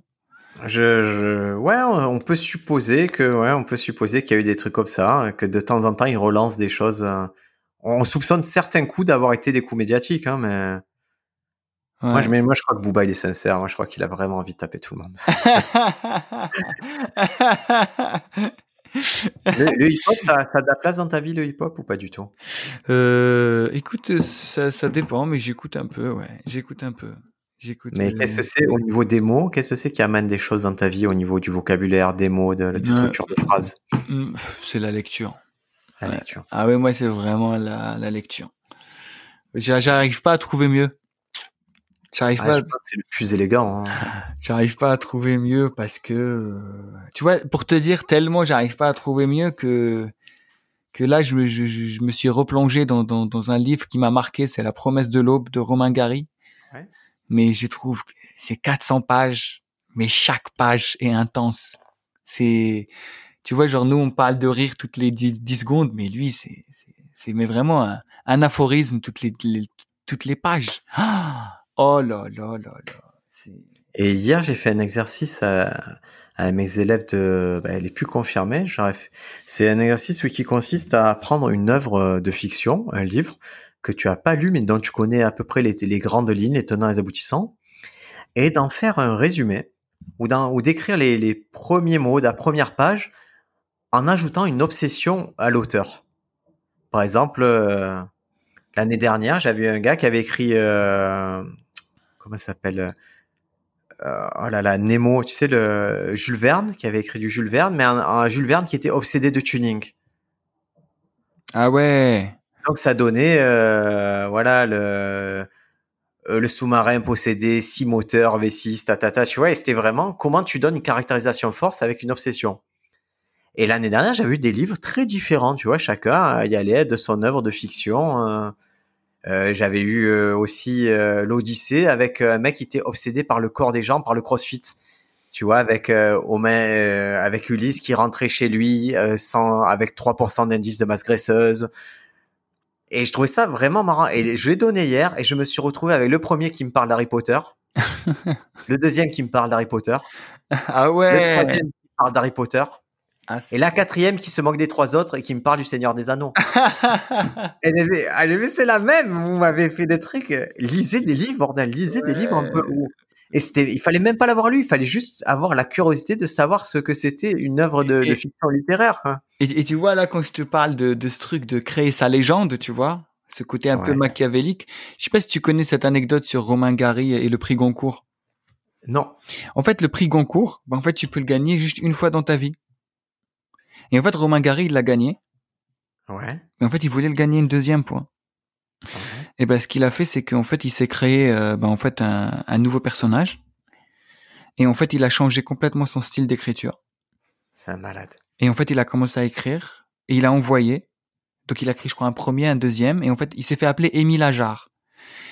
Et ben, Romain Gary, ce qui se passe, c'est que, euh, c'est que, ben, en fait, il gagne le concours sous le nom d'Émile Ajar. Mais en fait, on ne sait pas qui c'est parce qu'il envoyait euh, sans dire qui il était. Donc, il s'est pas présenté pour récupérer son, Magnifique. son truc. Et en fait, Romain Gary se suicide, je crois, en 1980. Et en fait, et c'est après sa mort qu'on découvre que Romain Gary, c'est Émile Ajar. Et jusqu'à aujourd'hui, c'est le seul mec qui a gagné deux prix Goncourt. C'est génial. hein. Et je vais te dire mieux que ça. Il y avait une proche de lui, je crois que c'était sa femme ou sa meuf, une meuf, une meuf qui fréquentait, je crois. Et en fait, euh, elle racontait, elle disait que Romain Gary venait m'offrir des livres d'Émile Ajar. Et elle a dit, je lis, alors qu'elle connaît son mec par cœur. Hein. Elle a dit, je lisais Émile Ajar et j'aimais beaucoup. Et en fait, elle a dit, je regardais mon mari, je lui dis, j'aime beaucoup, mais je n'osais pas lui dire que j'aime trop parce que j'avais, j'avais l'impression qu'il était jaloux. Et en fait, il a fait croire même à sa meuf. En fait, même sa meuf, elle a pas reconnu le style. En fait, le mec, il a pas seulement créé une identité, identité, il a créé une identité, une deuxième identité artistique. Nous, on galère déjà à en trouver une. Le mec, il en a créé deux. Mais là, tu es courant et tu connais Elena Ferrante? Non. C'est euh, une auteure italienne qui, euh, qui a sorti toute une série de livres à succès qui ont été adaptés au, au, au cinéma. C'est un carton, vraiment un carton en librairie. Euh, ma femme, elle a lu le premier, j'étais obligé d'aller lui acheter les trois autres à Cultura. Et, et pareil, on ne sait pas qui c'est. D'accord? On ne sait pas du tout qui c'est. Mais avec les technologies actuelles, les universitaires, ils ont rentré plein de textes dans leur ordinateur et ils ont retrouvé des patterns. Et du coup, ils ont, ils sont arrivés à la conclusion que c'était plus, c'était, ils ont plus ou moins trouvé quel auteur c'est sans qu'elle n'ait confirmé, mais ils savent qui c'est, à peu près. Ah ouais. Ouais, c'est-à-dire que la personne voulait être anonyme et les gens, ils ont tellement l'appétit de savoir qui se cache derrière ce, euh, ce truc-là qu'ils ont, qu'ils ont utilisé le, le deep learning, l'intelligence artificielle pour comprendre qui était Elena Ferrante. Parce que là, pour euh, pour euh, pour le truc, c'est pour Romain Gary, ben en fait, c'est impossible à, à, à découvrir. Et le pire, c'est que même ben, le Goncourt, enfin, alors les, les, les gens qui s'occupent du Goncourt, ils ont pas cramé le truc. Et en fait, moi, ce que je trouve fou, c'est que ça soit après sa mort. Je trouve ça fabuleux. Et en fait, le truc, c'est que son Émile, le fameux Émile Ajar, c'était en fait juste le nom de son cousin qui vivait euh, à la campagne en Pologne. Et un jour, il est invité chez Bernard Pivot. Euh, il arrive, il dit ouais, voilà. Euh, il y avait que lui qui était au courant. Son cousin, il lui a dit écoute, si un jour on te cherche, en fait, j'écris des livres en ton nom. Et, Et toi, ce qu'il faudrait, Reda, c'est que tu, tu le Reda Sidiki, ton affiche propre, d'accord? Maintenant, tu t'écris un alias comme le Joker et tu me fais des blagues où tu prends des accents portugais, des trucs comme ça. que des blagues de bof. Eh, mais, mais, mais j'aimerais que les deux aient du succès, en fait, que les deux puissent coexister. Mais tu sais qu'est-ce qui a bien fait ça? C'est Andy Kaufman. Ah ouais. Andy Kaufman, il a fait. D'ailleurs, il y a un film magnifique, Man on the Moon. D'ailleurs, je conseille à tout le monde de regarder Man on the Moon et le, le making of de Man on the Moon. Ouais, c'est au-delà. Ouais, le making, tu veux dire le, le documentaire euh, avec euh, sur euh, Jim Carrey? Ouais. Il est, c'est les deux. Alors, Man on the Moon est particulier parce qu'il y a, il y a quelque chose de, ça va jusqu'au bout et la vie. Tu voyais que la vie d'Andy Kaufman allait jusqu'au bout. Il y a une tristesse jusqu'à la dernière seconde qui est, il y a quelque chose. Et à part, et le making of, c'est encore une œuvre à part. Oh là là. Sur Jim Carrey, sur sur la fou, quoi. Il y a vraiment quelque chose de fou, hein. Euh, c'est sur Netflix, les amis. C'est c'est un ça se trouve sur Netflix. Regardez-le et sur la condition d'artiste, je pense qu'on a rarement fait plus fou, quoi. Ouais, et du coup, donc moi en ce moment, je suis pas mal sur des réflexions autour de. C'est pour ça que je te disais, qu'est-ce qu'un artiste, qu'est-ce qu'une œuvre? Vraiment, je me pose des questions. Est-ce que c'est l'œuvre qui fait l'artiste, l'artiste qui fait l'œuvre? Je, je, je, en fait, quelle est la place de l'art devant le pouvoir? Et quelles sont les limites du pouvoir devant l'art? Mais vraiment, je suis sur des. C'est quand tu m'as dit quelles sont les vannes, il y a que des notes comme ça, que des notes ah. sur l'art et le pouvoir. Alors, je t'épargne mes vannes sur, euh, sur le fait que je vais aller. Mais, dis, mais non, mais dis-moi, dis-moi, dis-moi. Les deux derniers trucs qui. Il y a une vanne autour de laquelle je tourne depuis un moment. Et, et je crois avoir enfin résolu euh, la vanne euh, parce que je l'avais qu'en théorie et maintenant j'ai mis un cadre réel et réaliste, tu vois, un cadre, une porte d'entrée qui est facile à comprendre pour le public. C'est que j'étais récemment on a fêté l'anniversaire de mon fils, c'est 5 ans, et à l'anniversaire, il y avait tous ses petits camarades autour de lui et du gâteau. Et, moi, il est fils unique. Et moi, à 39 ans, en voyant tous ses enfants, je me suis posé la question que n'importe qui se, se poserait. C'est combien d'enfants de 5 ans je pourrais battre à main nue? Et, je crois que s'ils viennent en file indienne, c'est qu'une question de cardio. c'est tant que je suis capable de faire le mouvement. et ça se compliquerait c'est si euh, s'ils sont entraînés ou qu'ils m'attaquent tous d'un coup. Et tu vois, ça va être ça le développement de la blague, c'est comment je peux les mettre dans une situation où ils ont envie de m'attaquer, tu vois? Euh, et surtout, quelle est la situation où ils peuvent te battre? Je pense qu'entraîné par quelqu'un qui fait, tu vois, par un mec du Krav Maga ou quoi, peut-être que s'ils si, se coordonnent bien, ils y arriveraient, quoi. Moi, je pense que s'ils s'organisent, ils, ils, peuvent y arriver. Mais les quatre premiers meurent, on est d'accord. Hein, hein? Ils sont obligés de sacrifier 4 ou 5 de leurs camarades parce que les 4-5 premiers, je les dégomme. Hein. Oui, bien sûr, mais par contre, si, si par exemple ils sont 20 et ils viennent. En... C'est vraiment la configuration des lieux. Tu vois, je me dis si, pareil, parce que eux, ils ont le temps, ok, ils ont le temps de réfléchir, s'organiser, mais moi aussi, je tends à m'organiser parce que si je me mets dans un coin, par exemple, ça va limiter les attaques par derrière, les choses comme ça. Mais justement, s'ils sont autour de toi, c'est chaud. Après, je pense que des coups d'un gamin de 5 ans sur toi, ça va pas faire grand chose. Je pense qu'il faut pour que ça fait mal? S'ils ils mettent des patates, ouais, ouais, Reda, ils ont vraiment, ils frappent fort. Oui, mais mais je pense que non, 5 ans, non, ça va, ça va pas te faire mal jusqu'à te, te faire perdre, parce que tu peux résister. Mais par contre, je pense que s'ils étudient leur potentiel, je vais te donner un exemple. S'ils viennent et en fait ils décident juste de te mordre, là c'est chaud. Ah ben ça, on le sous-estime. C'est vrai que s'ils emploient vraiment leur plus grande force qui est la morsure, c'est vrai, c'est horrible. Ouais, tu vois, si la morsure, c'est c'est pas mal. Après, je pense pour que ce soit un peu plus réaliste, tu vois, je pense que faudrait augmenter l'âge. Parce que s'ils ont 10 ans, ils viennent en fil indien, tu les défonces. Mais, euh, mes 20 de 10 ans, en plus, c'est moi, à 10 ans, je faisais déjà 1m70. Ah, mais tu es une exception, tu pas l'exemple, c'est l'exception de. Moi, ce qui me plaît d'un truc de 5 ans, c'est c'est vraiment une blague en mi-direction, c'est-à-dire je mets les gens sur une piste qui est, euh, j'aimerais en avoir un second. parce que et c'est vraiment, alors que ma vraie affection, c'est combien je peux les démonter, quoi. Mais, mais si je le prends, tu veux, c'est une blague qui ne se construit que si je réfléchis super sérieusement. Ah bah oui, et moi j'aime bien la, cette réflexion. J'aime bien cette réflexion. Et euh... mais attends, euh, tiens. Je pense qu'il y a, je pense qu'il y a plein, il y a pas que cette question aussi que tu te poses. Hein. C'est vraiment. Je, sais que c'est quoi, et je, vais faire un exemple qui va. J'espère qu'il va pas irriter trop de monde, mais c'est c'est un peu la même chose que quand on te dit, tu vois, sport masculin, sport féminin, tu vois, et c'est quel est le potentiel, tu vois, quel est le plus gros potentiel d'un enfant en combat, ça reste limité. De la même façon que quand je regarde l'UFC ou les choses comme ça, les combats avec les nanas, ça reste très très limité, bizarrement. Ah, je regarde pas du tout. C'est vraiment, ça reste limité par rapport au, mec? Ouais, ça reste limité, mais et, et je, c'est pas une question de physique, c'est une question que que leur arrivée dans le sport elle est tardive.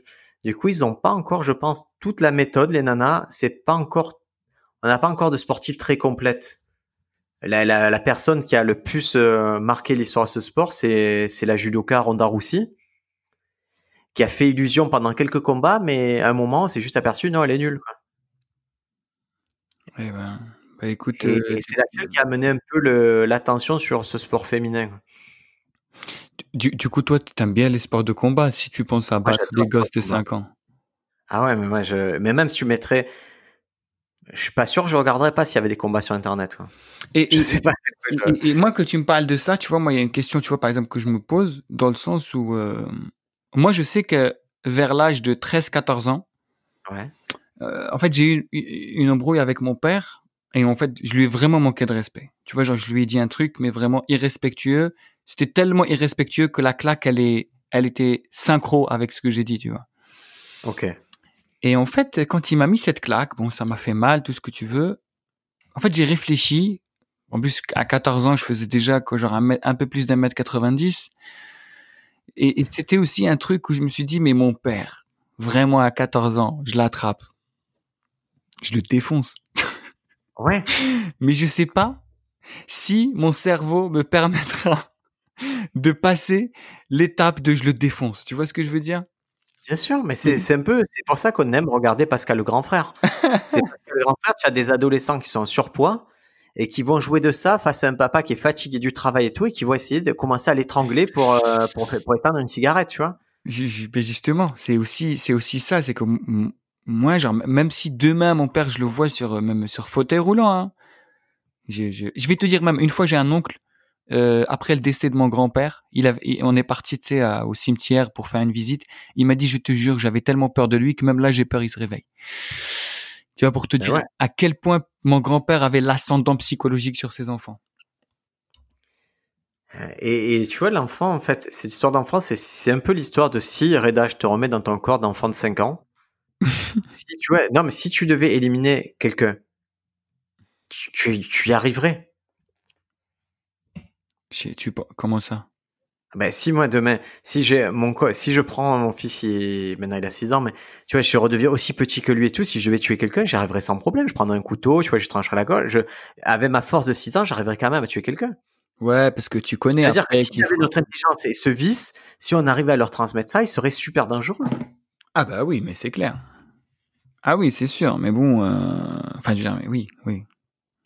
Et pourquoi il tuerait des gens? Pourquoi tu voudrais tuer des gens dans un corps de 5 ans? Tu veux éviter la prison?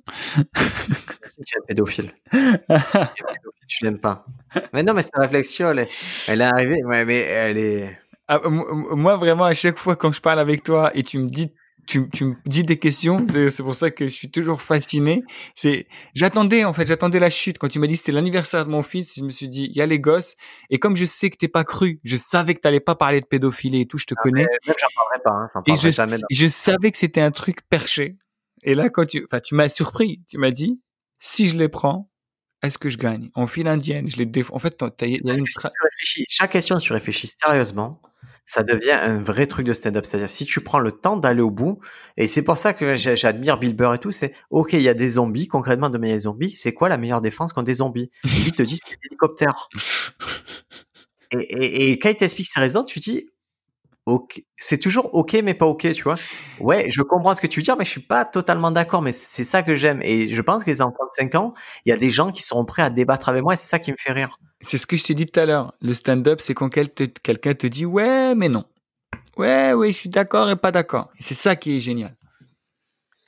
Que Écoute, je crois qu'on a tout donné, Reda. Ça fait plus d'une heure qu'on est ensemble. J'ai vraiment, encore une fois, j'ai pris un plaisir dingue à faire ça avec toi. Je sais pas pourquoi on le fait pas souvent.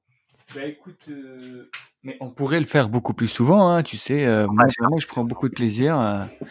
Et, et surtout, je sais pas pourquoi on écrit plus. On fait, on a fait deux, trois cents écritures. On, on les a, on a arrêté ça et j'ai le même regard sur moi là que, que j'ai sur mes élèves. C'est-à-dire que les trucs qui m'ont fait du bien et qui m'amènent à un endroit, j'ai l'impression d'avoir fait l'erreur de, de m'en éloigner alors que c'est ça qui me fait du bien, c'est de parler, de réfléchir. Et j'ai fait ce matin une séance d'écriture avec Bédou et un autre humoriste qui s'appelle Ronan. Et ça faisait longtemps que j'avais pas fait une vraie séance d'écriture où concrètement on a des blagues et on parle.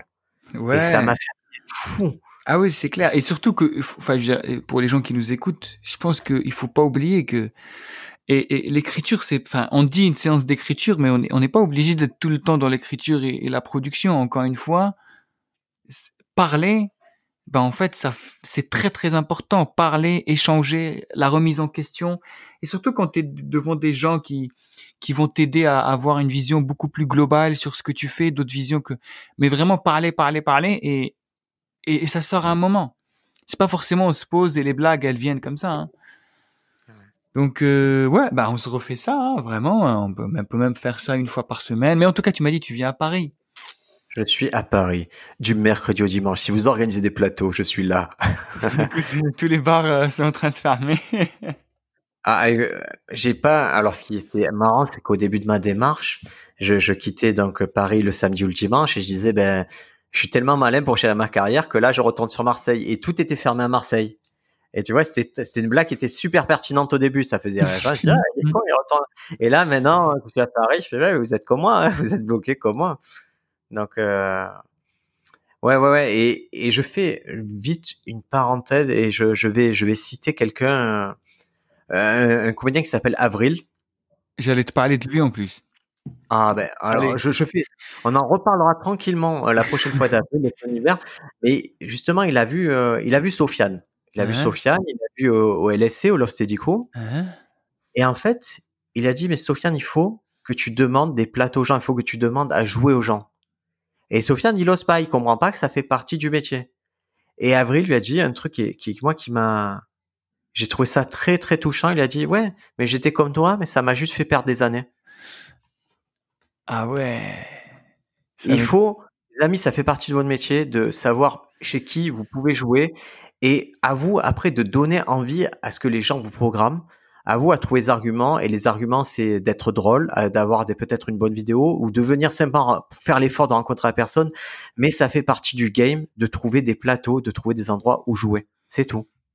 Ouais, putain, en plus, c'est drôle que tu me parles de, de, d'Alexandre, parce que j'allais te parler de lui, parce que, en fait, on a énormément de discussions aussi avec Alexandre. Et limite, j'allais, C'est Alexandre son prénom? Oui, Ah, je, je savais pas. Je pensais que c'était Avril son vrai prénom. Tu vois c'est son, ouais. Et, du- et j'allais te dire, mais vraiment, je, je te jure que j'allais te dire en off, ça serait bien qu'on fasse un épisode, ou que tu fasses un épisode avec, euh, avec Avril. Bah, parce que je pense que vrai, c'est, incroyable. J'allais te dire en off, il y a, un- il y a un gars, il faut absolument que, que, que tu discutes avec lui parce que c'est, vraiment un- une personne, mais il est super intéressant et, et moi, il a fait souvent, J'ai beaucoup aimé sur scène. il a fait souvent ma première partie quand je jouais au Marais.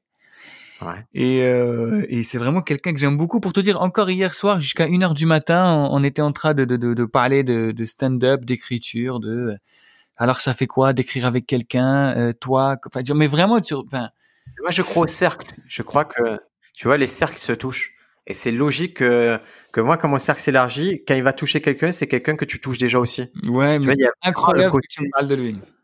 Ah ben, alors, je, pour terminer ce podcast sur une dernière anecdote euh, un peu marrante, c'est que euh, Baptiste, justement, il me, le Capelin, il me dit, bah, tu devrais aller jouer au, euh, comment il s'appelle?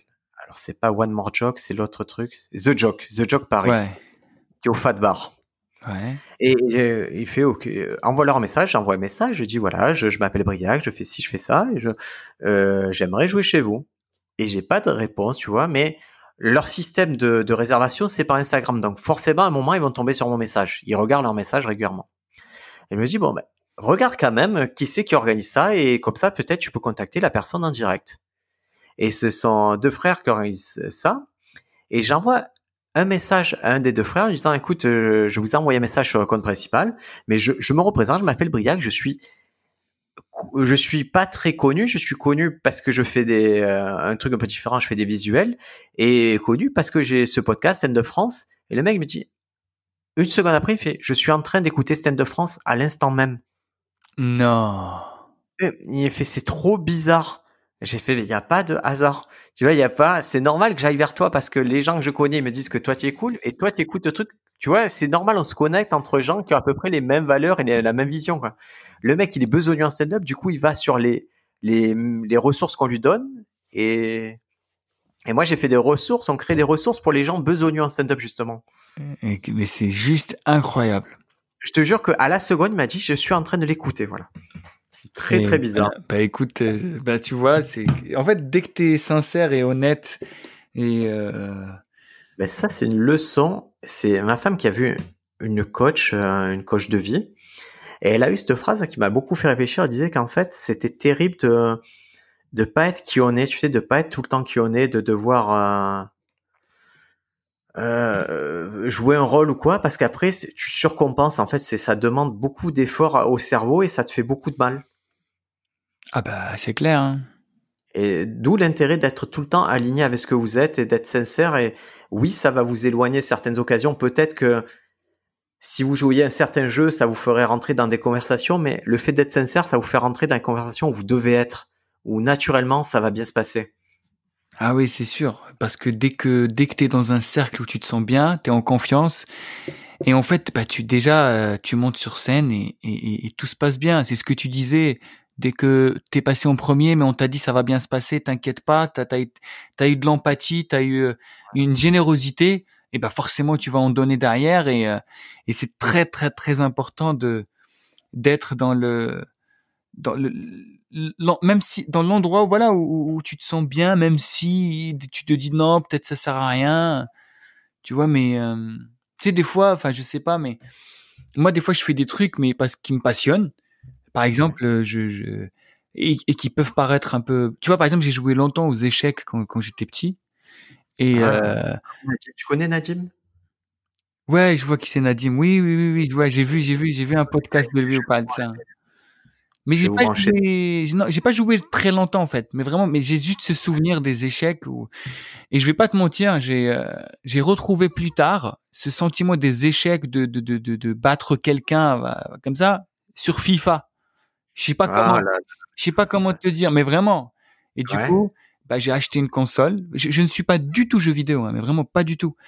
Et ben, je peux te dire que peut-être c'est mal vu les consoles de jeux, FIFA et tout, mais je te jure que quand je joue à FIFA en ligne avec des gens que je connais pas, où j'essaye de faire ma formation, où j'essaye de, en fait, où j'essaye de, en 10 minutes, enfin même pas, enfin, le match il dure 7 euh, minutes, mais en tout cas la première minute, j'essaye de deviner le jeu du mec ou de la fille derrière pour le défoncer. Et ben je peux te dire que ça m'aide énormément dans ma manière d'appréhender le public et d'appréhender les vannes. Tu vois, ça peut paraître euh, peut-être superflu comme ça, mais chacun sa technique, chacun. Le et, euh, et en fait, je me suis rendu compte que c'est deux choses qui me passionnent, qui, qui étaient genre vraiment, euh, euh, ben en fait FIFA et, ou les ou les échecs et le stand-up. Et en fait, et je me rends compte que c'est la mécanique, elle est liée. Et du coup, donc aujourd'hui, ça m'aide énormément. En fait, ça me permet de muscler mon cerveau en termes d'analyse de l'autre. Ouais, mais ton cerveau, si s'il fait ce chemin, c'est que tu, tu as le terreau pour. Tu vois, c'est que toi-même, tu te mets dans, dans un état d'esprit ou même dans une activité qui peut paraître futile de l'extérieur, tu vas chercher ce qui te fait du bien dans le stand-up. quoi. Ouais, et du coup, euh, ouais. Ouais, il y aurait, il y a tellement. On, arrête, on va faire trois épisodes de plus. Ça, moi, je te propose. C'est tellement fluide. La prochaine fois, on- je, je vais le voir avril là dans les prochains jours. On le capture et on, on l'inclut à ce podcast. C'est ça l'avantage à Paris, les amis, c'est que je vais vous amener de plus en plus de personnalités différentes.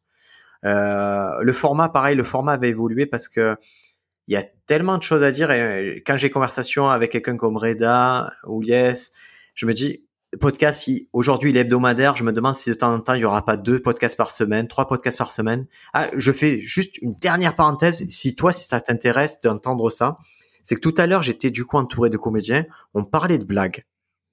On faisait que ça. On était vraiment sur le concret, le dur de la blague et des idées. Et est-ce que toi, tu- écouterais ou tu penses que les gens écouteraient un podcast où ça ne parle que de blagues, et mais vraiment de blagues à leur genèse, où c'est vraiment la séance d'écriture, mais juste enregistrée Euh, je sais pas du tout. euh, je pense que, je sais pas. Gad Elmaleh, il écouterait ça, c'est sûr. Ça se régalerait. hein. Euh, je sais pas du tout. euh, En fait, euh, Bon, il faut le faire. De toute façon, quand on sait pas, il faut qu'on le fasse. ouais, ouais. Après, après, euh, tu sais, il y a ce, ce truc là de euh, comment ils, non, ils ont fait ça, non, à Ricky Gervais, euh, Talking Funny, c'est ça? C'était ça, c'était un truc à quatre voix avec Ricky Gervais, avec Dave, non pas, pas du tout Dave Chappelle. Non, il y avait Attends. Chris Rock, Louis C.K. et, et Seinfeld, je crois. Ouais. Et ben, tu vois, peut-être un truc beaucoup plus euh, comme ça, beaucoup plus générique, je pense que les gens écouteraient. Mais Moi, après, je veux pas euh, que ce soit générique, je veux pas que je veux que ce soit une séance d'écriture vraiment bah, dans- sur bah, dans, bah, dans ce cas-là, moi, moi, je, pense qu'il faudrait. euh, Moi, je pense que c'est plus un format vidéo à faire. Tu vois, dans le sens où, imagine, tu fais un truc où, euh, bah, en fait, où, bah, en fait, tu suis le- le- la ligne de vie d'une blague jusqu'- jusqu'au moment où ça provoque une applause. Ça, je pense que ça intéresserait beaucoup de gens.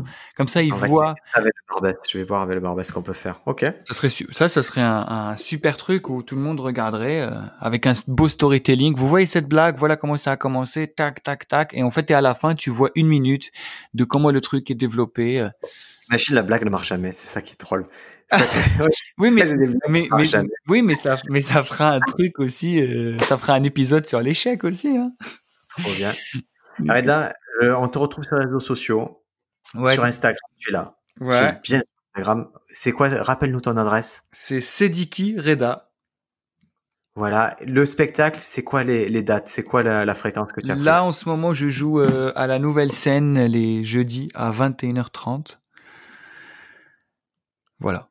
Ah, vraiment, je le dis, hein, c'est si vous considérez que le spectacle c'est une œuvre complète, que c'est pas une accumulation de blagues, allez voir ça. Donnez une chance à ce type de, de produit. Ces choses existent. Euh, elles ont été faites d'une certaine façon. Vous savez, là, vous avez la genèse de la réflexion de quand quelqu'un prépare un spectacle. Allez voir et après, à vous de juger si c'est en adéquation ou pas. Mais vraiment, quand vous avez une œuvre complète où on vous montre le making of, allez la voir. Quoi. Vous allez apprendre des choses. C'est à minima, vous allez rigoler et à minima, vous allez apprendre des choses. Donc vraiment, allez voir Reda Sediki, la nouvelle scène tous les jeudis. Merci Reda d'avoir Merci. Briac, merci encore. Et bravo encore à toute l'équipe et à tous les gens qui, qui œuvrent et ceux qui écoutent pour l'existence de ce podcast. Vraiment, ça fait du bien. À ton avis, qu'est-ce qu'il peut faire pour nous rendre service? Ben, je pense pour rendre service, ben, c'est vraiment, c'est simple. Hein? Apple Podcast, Apple Podcast. Ah, appel podcast, commentaire, partager. Et en fait, c'est tout, en fait. C'est juste euh, partager. Et commentaire aussi, euh, 5 étoiles pour que ça remonte, pour que les gens écoutent. Et, et c'est tout. Voilà. Tu as tout dit intuitivement, sans compter le souffle, et, et Ouais. j'apprécie. Passez une bonne semaine à tous. Merci Reda. Merci à toi.